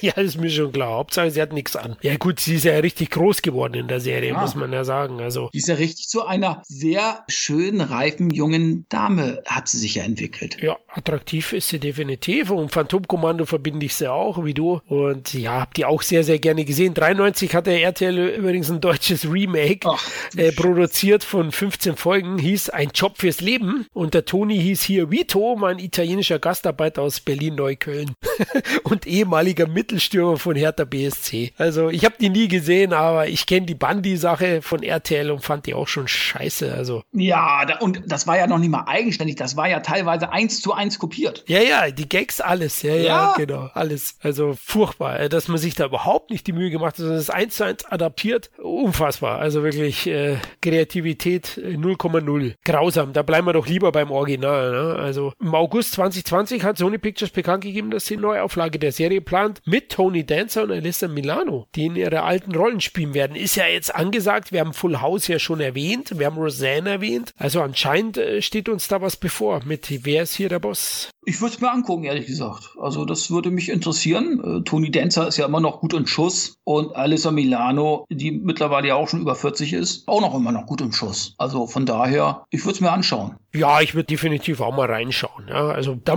muss man entscheiden, wie sie es denn entwickeln. Bleiben das Hauptfiguren, sind es nur Nebenfiguren, nerven mich dann die anderen Charaktere, das, das müsste man dann sehen. Die Zeit ist ja auch vergangen. Aber siehe Cobra Kai, man kann schon auch was mit beliebten Figuren Eigenständiges erweitern. Ne? Also das ist schon machbar. Deswegen bin ich da auch offen gegenüber. Erfolgreich war sie auch. In, in Amerika ist die Serie zwischen 1985 und 1989 durchgängig in den Top 10 der Jahrescharts Charts rangiert, also war sehr erfolgreich und weltweit natürlich auch ausgestrahlt. Die Serie kennt so gut wie jeder, würde ich sagen. Die Schöpfer, noch kurz erwähnt, Martin Cohen und Black Hunter, die haben zudem die Serie gemacht, noch Fragen Arnold. Da stehe ich jetzt ein bisschen auf dem Schlauch, die kenne ich gar nicht. Ich auch nicht. Habe ich noch nie gehört. Scheint weniger bekannt zu sein als Wer ist hier der Boss. Glaube ich auch. Die Neuauflage wird ja auch für Wer ist hier der Boss geplant und nicht für die andere Serie. Gut, kommen wir zu Platz 3 und jetzt ein echtes Schwergewicht neben Wer ist hier der Boss, nämlich die Bill Cosby Show. Dit, dit, dit, dit, dit, dit, dit, dit, dit. 13 Punkte und ja, ihr habt es schon an meinem schlechten Gesumme erkannt, hauptsächlich mir zu verdanken. Bei mir auf Platz 2 auf dem Silbertreppchen, bei Kevin auf Platz 8 immer in der Top 10. Ah, ich liebe halt die Bill Cosby Show. Bin mit der aufgewachsen. Das ist eine Serie, da habe ich wirklich alle Folgen fortlaufend gesehen. Ich habe mir alle DVD-Boxen vor 15 Jahren oder so gekauft, wo die rauskamen und äh, habe die mit meinen Mädels nochmal geschaut, wo die klein waren. Die fanden die auch gut gut und haben die sehr geliebt. Also durchaus dann zeitlos. Es gibt den einen oder anderen Punkt, wo ich heute so ein bisschen mein Problem habe mit der Serie. Hängt mir Bill Cosby selbst zusammen, aber da kommen wir noch dazu. Trotzdem eben sehr, sehr erfolgreich. Acht Staffeln, 201 Folgen. Und das Entscheidende ist bei der Serie, auch wenn es ein bisschen schwächer wurde im Laufe der Serie, diese Serie hat keine beschissene letzte Staffel. Ja? Also die haben es dann tatsächlich so gemacht, dass sie am Höhepunkt auch aufgehört haben. Ja? Also die haben es nicht zu lange getrieben, wie vielleicht Roseanne, die eine oder andere Staffel. Ich mag die halt sehr gerne. Bill Cosby spielt hier einen wohlhabenden Gynäkologen, der heißt Heathcliff oder auch Cliff und der lebt mit seiner Frau Claire zusammen in Brooklyn, hat insgesamt gleich fünf Sprösslinge, die er groß kriegen muss und im verschiedensten Alter, vier Mädels und ein Jungen, nämlich Sio,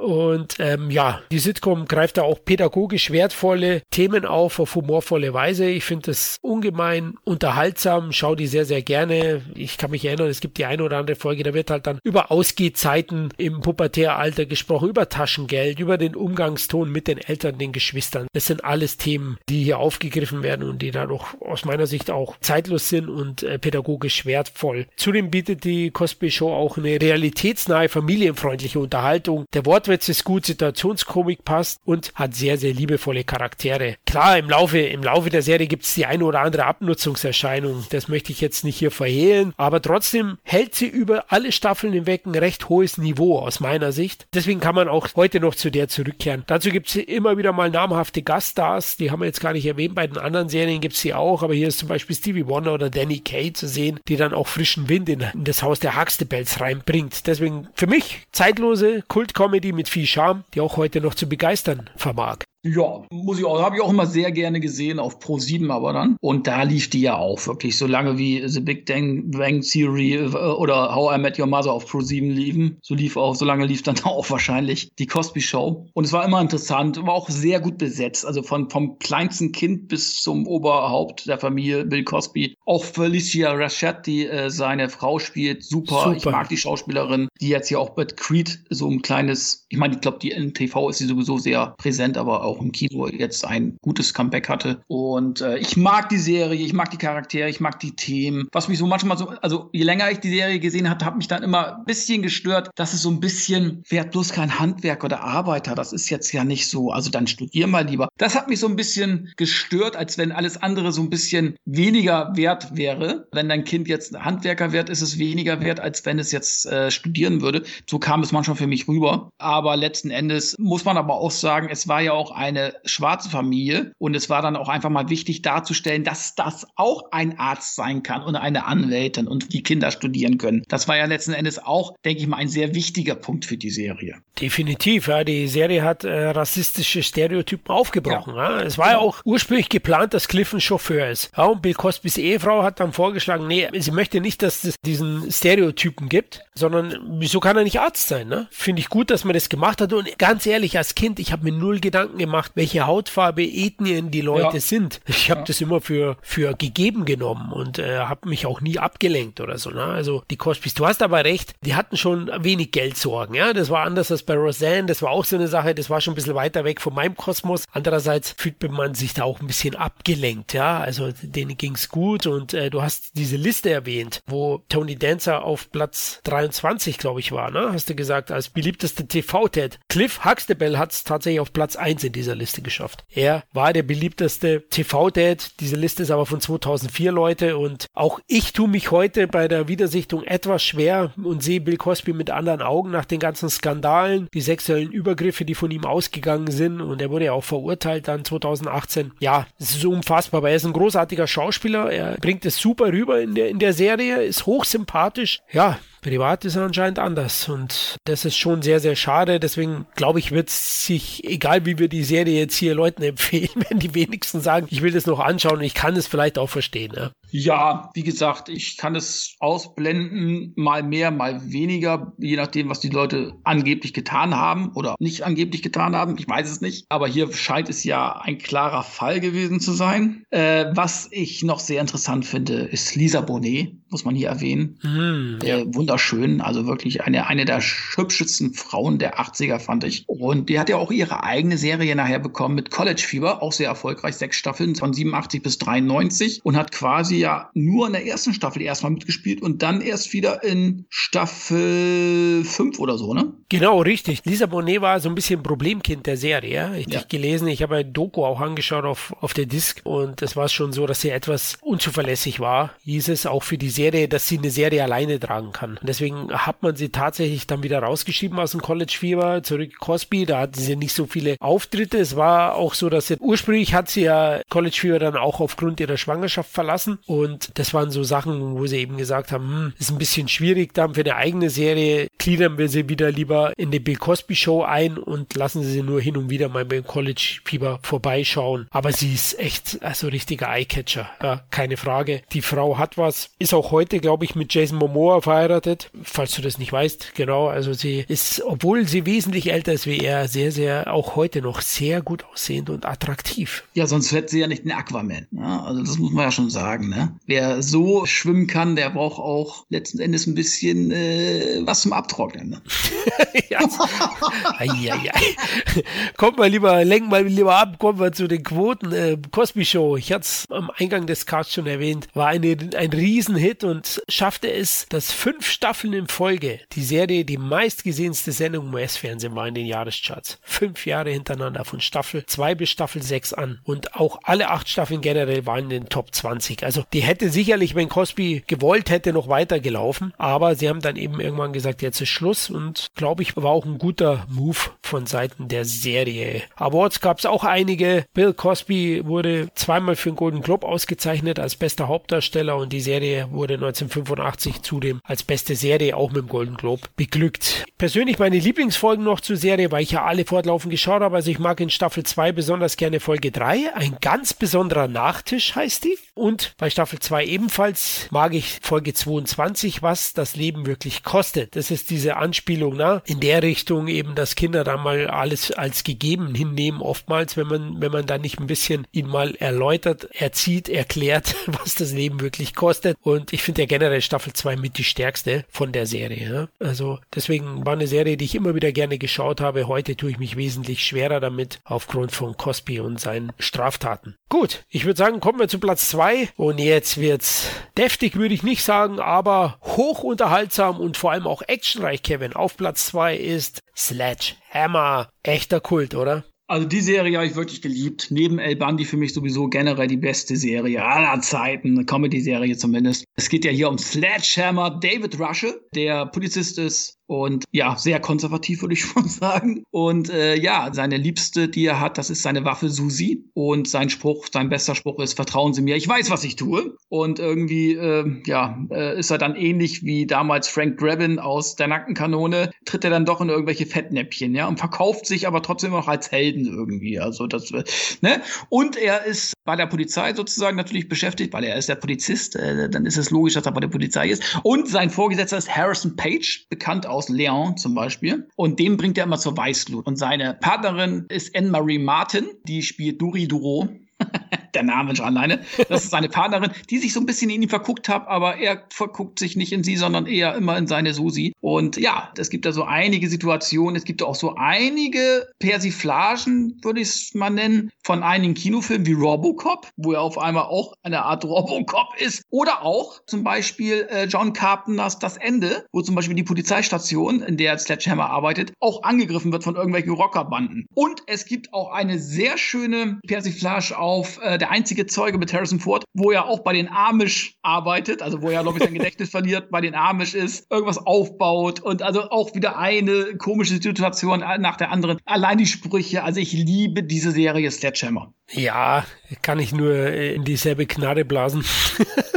Ich mag die auch wahnsinnig gern. Ist einfach Kult. Hab mir die DVD-Boxen damals sofort geholt, wo die rauskam. Und David Rusche unglaublich geil in der Rolle als schießwütiger, ja, republikanischer Cop, ja, Testosteron triefend geht er vor. Ne? Er schießt erst und dann fragt er. Äh, herrlich politisch unkorrekt, auch aus heutiger Sicht. Deswegen finde ich es ja auch sehr, sehr erfrischend, mit den heutigen Augen noch zu sehen. Die Show ist auch recht satirisch in dem Sinn. Du hast ja erwähnt, immer wieder werden auch dann Storylines von Filmen durch den Kakao gezogen vorgezogen, finde ich auch klasse. Der cholerische Chef, der von Hammer in die Nähe des Herzinfarkts getrieben wird, auch super. Immer wieder dann die, die Wortduelle, geil. Äh, auch am Ende der ersten Staffel, na, wo er dann die Atombombe, den Atomsprengkopf da entschärfen ja. möchte und bleibt natürlich beim Versuch und die ganze Stadt ist im Arsch. Der Atompilz geht hoch und alles ist vorbei. Was ein Problem war der Serie, weil die Serie lief nicht so gut quotentechnisch und man wollte sie ja eigentlich nach einer Staffel einstellen. Deswegen hat auch die letzte Folge gepasst. Atomexplosion Ende. Doch dann war es so, dass die Serie über die Zeit doch immer beliebter geworden ist, vor allem bei der Zielgruppe und hat immer mehr Anklang gefunden, sodass man dann die Serie letztlich von Seiten von Fox doch verlängert hat. Und dann musste man sich eben ein bisschen was ausdenken, dass die zweite Staffel sozusagen eine Vorgeschichte ist. Ja? Also die spielt fünf Jahre vor dieser Atomexplosion. Ist jetzt kein so großes Problem bei der Serie, weil die nicht so fortlaufend abläuft, sondern eben eher diese, diese einzelnen Abenteuer von ihm im Mittelpunkt sind. Aber das war eben ein kleines Problem für die zweite Staffel. Vertrauen Sie mir, ich weiß, was ich tue. Geil, ja.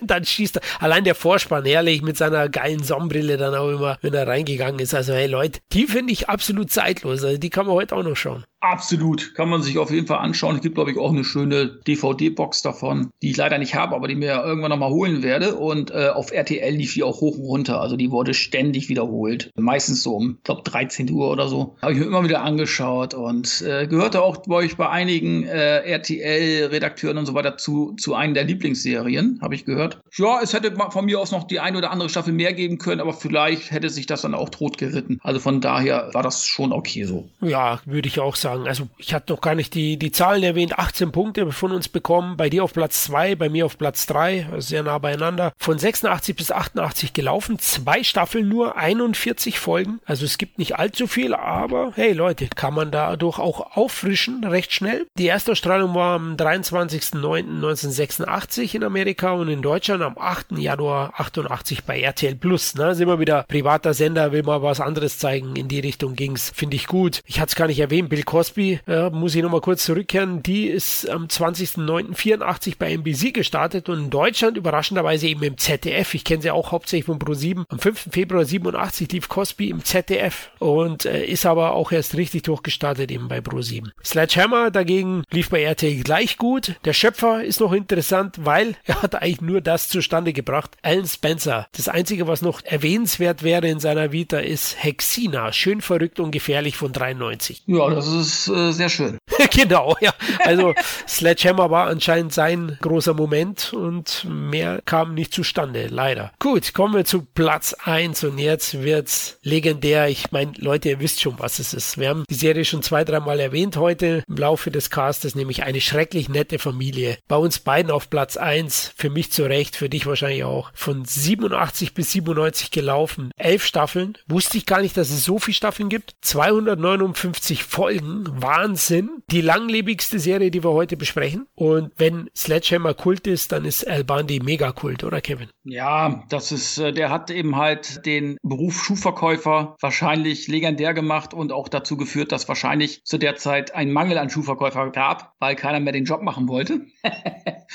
Aber ja, was kann man zu der Serie sagen? Es ist einfach großartig. Ed O'Neill, der wirklich auch vieles weiter, auch viele weitere Rollen auch gespielt hat. Er ist ja nicht nur El Bundy, aber das war, glaube ich, egal was er jemals noch spielen wird und schon gespielt hat, das ist, glaube ich, die Rolle seines Lebens gewesen. Als der Verlierer El Bundy, der Schuhverkäufer, der früher drei Touchdowns in einem Spiel gemacht hat, die Schulmeisterschaft gewonnen, das war sein größter Erfolg und davon sein Leben lang zehrt, der sich eine, naja, eher weniger fleißige Frau geangelt hat, mit Katie Seagal großartig gespielt, als Peggy Bundy, die quasi nichts im Haushalt macht, nur Süßigkeiten isst, Fernsehen guckt und äh, ja, letzten Endes die Geschichten ihres Mannes anhören muss, wenn er zur Tür reinkommt und irgendwas über dicke Menschen erzählt, die ihn auf den Sack gegangen sind. Aber dann natürlich auch die Kinder mit Christina Applegate, immer noch sehr erfolgreich im Kino. Und David Faustino leider eher abgestürzt, die beide auch wirklich toll sind, auch ihre eigenen Geschichten haben, sich auch gegenseitig necken, aber auch wieder zusammenhalten. Und auch Ed und ihr, die haben ja auch keine Probleme damit, sich gegenseitig alle fertig zu machen, ja. Aber wenn es drauf ankommt, dann doch wieder zusammenzuhalten. Und natürlich mit tollen Nachbarn wie Amanda Burrs, die sich auch immer wieder mit El Bundy dann immer immer wieder äh, in die Haare bekommt, weil er sie beleidigt als Huhn, als flachbrüstige, was ich was, und sie dann aber auch immer wieder austeilt. Und ihren Mann Steve Rhodes am Anfang noch, danach ist es dann, ich glaube, in der dritten Staffel oder zweiten Staffel, weiß ich gar nicht mehr, da ist es dann Jefferson Darcy und sie heißt ja dann Marcy Darcy, ne? der letzten Endes unter ihren Kartoffeln ist und sozusagen von ihr lebt. Er spielt dann sozusagen die Peggy Bundy, kann man schon fast ja, sagen. Ja, genau. Weil er ist ja arbeitslos, hat keinen Bock zu arbeiten, legt der großen Wert auf sein Aussehen und sie muss dann arbeiten. und immer, weißt du, er, er lästert hinterm Rücken mit L äh, über sie und dann, wenn sie aber da ist, dann äh, ist er dann wieder unter ihren Pantoffeln. Also großartig, die Sprüche, die dicken Witze, also wirklich alles political uncorrectling. Ja, äh, also es ist wirklich so viele Sprüche kann man gar nicht aufzählen wie in der Serie. Ich liebe diese Serie einfach ein Dauerläufer auf RTL. Ich weiß gar nicht, wie oft die, wie lange die ununterbrochen wiederholt worden ist. Und die kannst du dir heute noch angucken, weil sie zeitlos ist, ja. Und äh, wahrscheinlich auch wieder frisch ist, weil es eben halt so, so politisch unkorrekt ist. Ja, Meilenstein der Seriengeschichte, hast du recht. Also Elban, die Ed O'Neill, unglaublich, was er da abliefert. Der braucht nur schauen, ne? angewidert. Ja. Man muss sagen, er ist ein Frustrierter seines Alltags. Ja, er hasst eigentlich alles. Zu Hause gibt's nie was zum Essen. Also ja. weder, dass die Frau mal Orangensaft kauft oder irgendeinen Braten hinlegt. Ja, die kann nicht kochen. Er selbst hat aber auch keine Lust mehr auf Sex. Ne? Wird dann immer wieder so aufgezogen. Ja, also wie sie sich dann immer die Bälle zuspielen und sich gegenseitig ja fast schon fertig machen. Ja? Ähm, das beruht ja auf Gegenseitigkeit. Also klar ist die Serie in gewisser Weise sehr derb, sexistisch und hin und wieder auch mal frauenfeindlich, aber die Frauen schießen gnadenlos zurück. Dir wird sofort der Spiegel vorgehalten mit der Nachbarin Marcy, die ja selbstständig ist, die es im Job zu was gebracht hat und deren Mann sich aushalten lässt und Hausmann ist. Ja, ein richtiger Knecht. Ja, es ist ja so geil dann in der, ich glaube, in der achten Staffel ist es, wo Al Bundy dann in der Folge der männliche Feminist die Gruppierung No My M gründet, ne? die National Organization of Men Against Amazon Smithsonian Masterhood, die dann ihre Regeln haben, ne? weil aufgrund Jerry Springers TV-Show, ja, der männliche Feminist, kommt es dazu, dass in Hell's Hood in seinem Bowling-Schuppen tatsächlich donnerstags nur noch die Frauen spielen dürfen. Und die Frauen, die verprügeln ihn einfach, ja, wenn er was dagegen sagt. Und äh, das will er nicht auf sich ruhen lassen und gründet diese Organisation. Die hat dann auch neun Regeln. Zwei zum Beispiel. Einmal Regel Nummer eins, es ist okay, für Titten auch Möpse zu sagen. Und manchmal auch Holz vor der Hütte. Zweite Regel, es ist falsch, Franzose zu sein. also El Bandi hatte gar nichts mit Schickimicki, Bling Bling, ja, alles das mag er nicht. Er ist, er ist ein amerikanischer Bauer, kann man so sagen. Ja? So würde man es vielleicht hier titulieren. Jemand, der, der jetzt auch nicht so Wert legt auf Äußerlichkeiten, sondern er definiert sich über sein Auto, über seine Sporterfolge. Es waren übrigens vier Touchdowns, Kevin, nicht drei. Also er so. würde dir eine reinhauen. Es war an der Polk High High School. Das war sein großer Moment. Er dachte, er wird noch ein Footballstar und jetzt ist er Schuhverkäufer, muss immer wieder Frauen, die sich selbst anlügen, mit ihrer Schuhgröße in irgendwelche Schuhe zwängen, ne? weil sind meistens ja rundum schöne Frauen, gut beleibt und die kommen dann zu ihnen rein und sagen dann immer, also meine Schuhgröße ist gleich geblieben, die 36, ja, und er hält den Schuh so hin, äh, eher 46. also das, das ist auch immer herrlich böse. Und Marcy ist auch klasse und, und Jefferson, ja, das Zusammenspiel. Also gibt ja auch die Folge, wo der Al da in, in der Pornovideothek ist und Marcy kommt auch rein. Auch geil. Also wenn er dann immer so, so ablenken will in irgendeiner Form oder wenn er mit ihr streitet, wie du gesagt hast, ja. Sie kommt mit Argumenten und er dann immer, ja, aber, aber, aber, aber, du Huhn! Ja, aber sie fragten ja trotzdem manchmal nach seiner Meinung, wenn sie Probleme mit, mit Steve oder so hat, eheliche Probleme, dann sagt er natürlich immer, okay, weil wir euch nicht brauchen, ihr seid unnötig. Ja, und dann will sie schon weggehen und sagt dann, naja, okay, dann geh, wenn du keine Ratschläge hast. Sagt, sagt er, okay, dann zieh weiter. Nun haben wir herausgefunden, warum ihr unnötig seid. Nun wollen wir ergründen, warum wir euch nicht brauchen. also es lebt schon stark von El Bandi, der Vorspann. Love and the Marriage, Love and the Marriage. Wenn dann jeder reinkommt, man kennt es und jeder will einen Dollar, selbst der Hund Buck. Ja, er sitzt auf der Couch, alle kommen zu ihm und er verteilt das Geld und am Ende ist nichts mehr da. Ja, also wie gesagt, er hat ein, einfach einen, einen, zu kleinen Job. Er bräuchte einen zweiten, ja, um alle glücklich zu machen. Und Peggy, die lässt auch immer krachen. Ja, immer wieder sagt sie, was er für ein Versager ist. der arme Kerl. Da muss man sich ja zu seinen Kumpels flüchten. Interessant ist auch, dass die Serie so von Anfang an gar nicht so der Riesenhit war. Ja, die hatte zwar schon gute Einschaltquoten, aber der endgültige Durchbruch kam weitestgehend durch diese Kontroversen, die die Serie ausgelöst hat. Es gab in Amerika richtige Boykottaufrufe, schon damals eben wegen diesen derben, wegen diesen sexistischen Punkten. Und die schlechte Presse hat aber dafür gesorgt, dass die Serie immer bekannter geworden ist und immer populärer und die Quoten immer besser. Auch wenn ich jetzt sagen muss, du hast ja auch schon erwähnt, ich denke, ein, zwei Staffeln sind es vielleicht am Ende zu viel geworden. Ja, es gab eben halt, äh, vielleicht hätte man so ein bisschen eher Schluss machen müssen mit der Serie, weil man muss es ja nachher weiter interessant machen für die ganzen Leute. Ne? Also nachher kam ja noch so ein, ein Sohn, den sie, das heißt, ja, jemand hat da einen Jungen bei denen gelassen und den haben sie dann einfach behalten, der hieß dann Sieben. Das war dann auch nicht die witzigste Staffel und es gab eine Staffel, wo Peggy schwanger ist und die dann äh, zu Hause alles, äh, ja, sozusagen wie schwangere Frauen immer sind, sehr übertrieben und die mussten dann spuren und das haben sie dann nachher auch aufgegeben und das war nachher, glaube ich, ein Albtraum.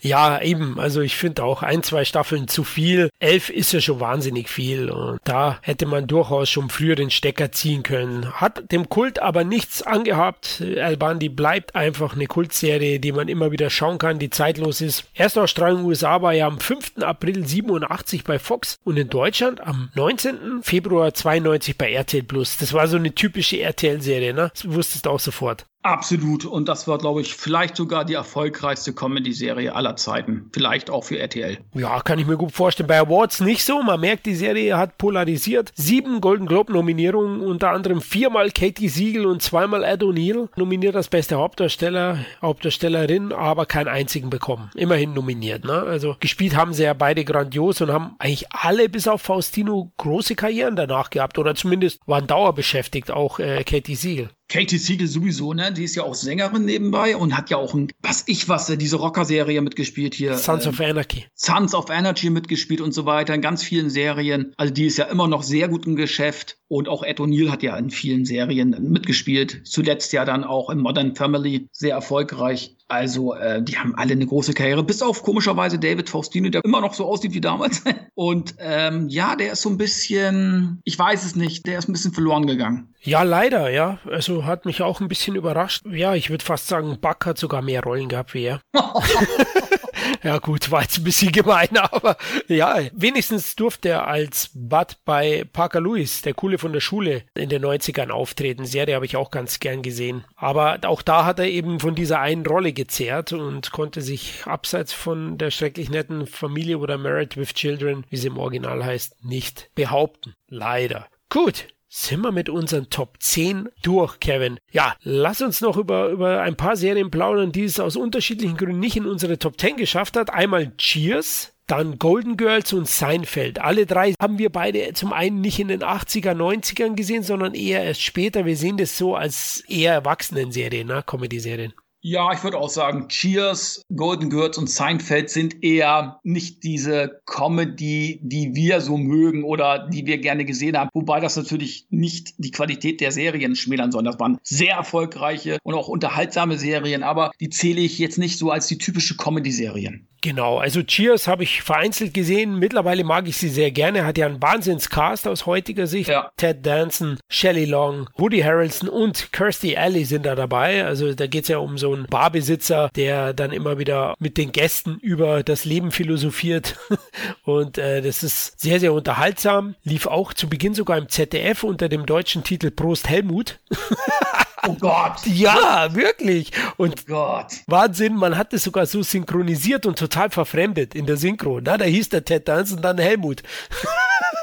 Halleluja, ja. In Amerika ist er von 82 bis 93 gelaufen, hatte auch wahnsinnige 275 Folgen, also ein Riesenhit gewesen und mag die auch gerne, also keine Frage. Aber wie es der Kevin gesagt hat, die haben wir nicht so vernommen in der Zeit wie die anderen Serien, deswegen nicht bei uns drin. Golden Girls schaue ich auch hin und wieder ganz gern, vor allem wegen der Sophie oder Estella Getty, die diese Sizilianerin spielt, ne? die, die älteste der Mädels, dieser Senioren-WG und äh, die alles mit viel Zynismus und Lebenserfahrung kommentiert, macht macht einfach auch Spaß und hat auch mal ein paar andere Themen in den Mittelpunkt gerückt, wie dann auch mal Alzheimer oder Diskriminierung oder Altersarmut. Deswegen auch definitiv sehenswert. Also Golden Girls, Leute, die lief von 85 bis 92 in den USA mit 180 Episoden und sieben Staffeln auch recht lange, kann man schauen. Und Seinfeld, die Serie von Jerry Seinfeld und Larry David, wird allgemein als vielleicht sogar die beste Sitcom aller Zeiten genannt. Ja, die Writers Guild of America wählte Seinfeld auf Platz 2 der 101 bestgeschriebenen TV-Serien überhaupt. Platz 1 war übrigens Die Sopranos. Man sieht ganz großen Stellenwert, habe ich aber erst später in den Nullerjahren entdeckt für mich, die Serie. Muss ich ehrlich sagen, finde die auch gut, aber eben nicht so in den 80ern für mich verankert. Ich fand auch Golden Girls, ich habe es ja auch öfter mal geschaut. Auch Shears, nachts mal im Nachtprogramm bei RTL. Aber auch Golden Girls, ja, die hatten eben halt, die Girls waren eben halt auch nicht mehr so wirklich knackig. Hätte da jetzt Elisa Milano mitgespielt, wäre es eine ganz andere Nummer gewesen. Aber Stella Getty war schon ein heißes Mäuschen, ne? Ja, die hat Katja nachher auch eine ganz große Kanone in der Hand gehabt. Mit äh, Stop oder meine Mami schießt, mit sowas das Alone. Yes, genau. Also absolutes Highlight der Golden Girls ist sie schon. Hat auch einen Golden Globe bekommen, das goldene Mädchen. Deswegen macht macht schon Spaß. Zwei weitere Serien, die es knapp bei uns nicht reingeschafft haben, nicht aus Qualitätsgründen, sondern weil wir die schon eher sogar in Dramödien sehen, also Dramedy-Serien. Das ist einmal Wunderbare Jahre, die von 88 bis 93 vom amerikanischen Sender ABC produziert wurde, mit Fred Savage als Kevin Arnold. Coming-of-Age-Serie, die spielt ja in den späten 60er Jahren und äh, man erlebt da so seine Schulabenteuer mit seinem Bruder, der ihn immer wieder traktiert. Ich glaube, das kannst du nachfühlen. Ja, auf jeden Fall. Ne? Also da habe ich schon ein bisschen mitgelitten. Aber es war jetzt nicht so die Serie, die ich jetzt immer gucken musste. Okay, also ich liebe sie ja. Bei mir wäre die ganz weit oben gewesen. Aber eben, ich sehe sie mehr so als Drama- oder Coming-of-Age-Serie. Gar nicht so als Comedy-Serie. Ja, Sitcom ja schon gar nicht. Ja, die geht in eine andere Richtung. Also ich finde die richtig stark und würde mich freuen, wenn die alle mal äh, auf DVD erscheint, dass man die mal wieder schauen kann. Mittlerweile gibt es ja ganz frisch jetzt ein Remake mit einer afroamerikanischen Familie auf Disney Plus. Die zweite Serie, die es dann nicht reingeschafft hat aus Gründen, weil wir sie da nicht verorten, ist Doogie Hauser MD. Kennst du Doogie mit Neil Patrick Harris von How I Met Your Mother?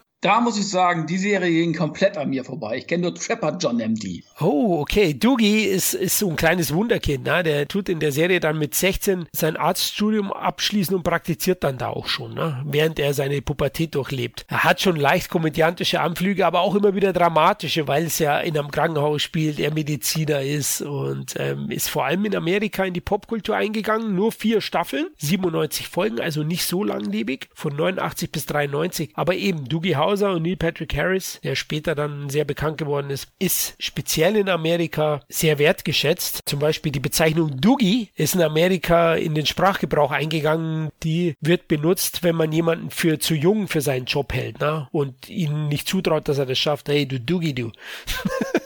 ähm, man sieht, also es ist zumindest in Amerika relevant, die Serie. Und ich habe die auch sehr, sehr gerne gesehen auf Pro 7. Aber vor Ort ist sie jetzt auch nicht so, so klassisch als Comedy-Serie. Deswegen nicht bei uns drin. Aber wir wollten euch die nochmal nahelegen, bevor es einen Shitstorm gibt, warum die Serien sich nicht in unseren Charts befinden. Ne? Gut, Kevin, ich würde sagen, wir sind am Ende angekommen, ne? Ja, es hat doch wieder Spaß gemacht. War eine schöne Zeitreise und ich hätte wieder Bock, ein paar Folgen gewisser Serie mir anzuschauen. Von Hugh Hefner. Playboy Mansion Trilogy. du alter Saubär. Ich wusste es doch. Ja, mir hat es auch riesig Spaß gemacht und die Vorbereitung war ein inneres Blumenpflücken, wie der Tom gerne sagt, für mich. Also es war ein wolliges Gefühl, wieder in diese Zeit zurückzukehren. Die Serien, die sind so nostalgisch zuckerbestäubt, dass ich sie einfach nicht ohne diese rosa Brille sehen kann und immer wieder Spaß damit habe. Ja, ich hoffe, euch hat auch der Podcast gefallen und das Thema. Und wenn ihr vielleicht eine weitere Zeitreise von uns wünscht, serientechnisch, zum Beispiel Trickfilmserien, dann meldet euch doch bei unseren Social Media Kanälen. Auch würden wir uns natürlich freuen nach dem Motto Liken, Teilen, Lieb haben, dass ihr uns helft, für andere besser sichtbar zu werden, damit die CET-Familie noch größer wird. Zudem freuen wir uns auch immer wieder über Bewertungen, zum Beispiel bei iTunes oder seit neuestem auch bei Spotify könnt ihr Sterne verteilen. Also deckt uns damit ein. Das würde uns glücklich machen. In diesem Sinne macht's gut. Bis zum nächsten Mal. Ciao. Bye bye. Sin Entertainment Talk, der Podcast des Entertainment Blogs. Mehr Fan Talk über Filme und Serien.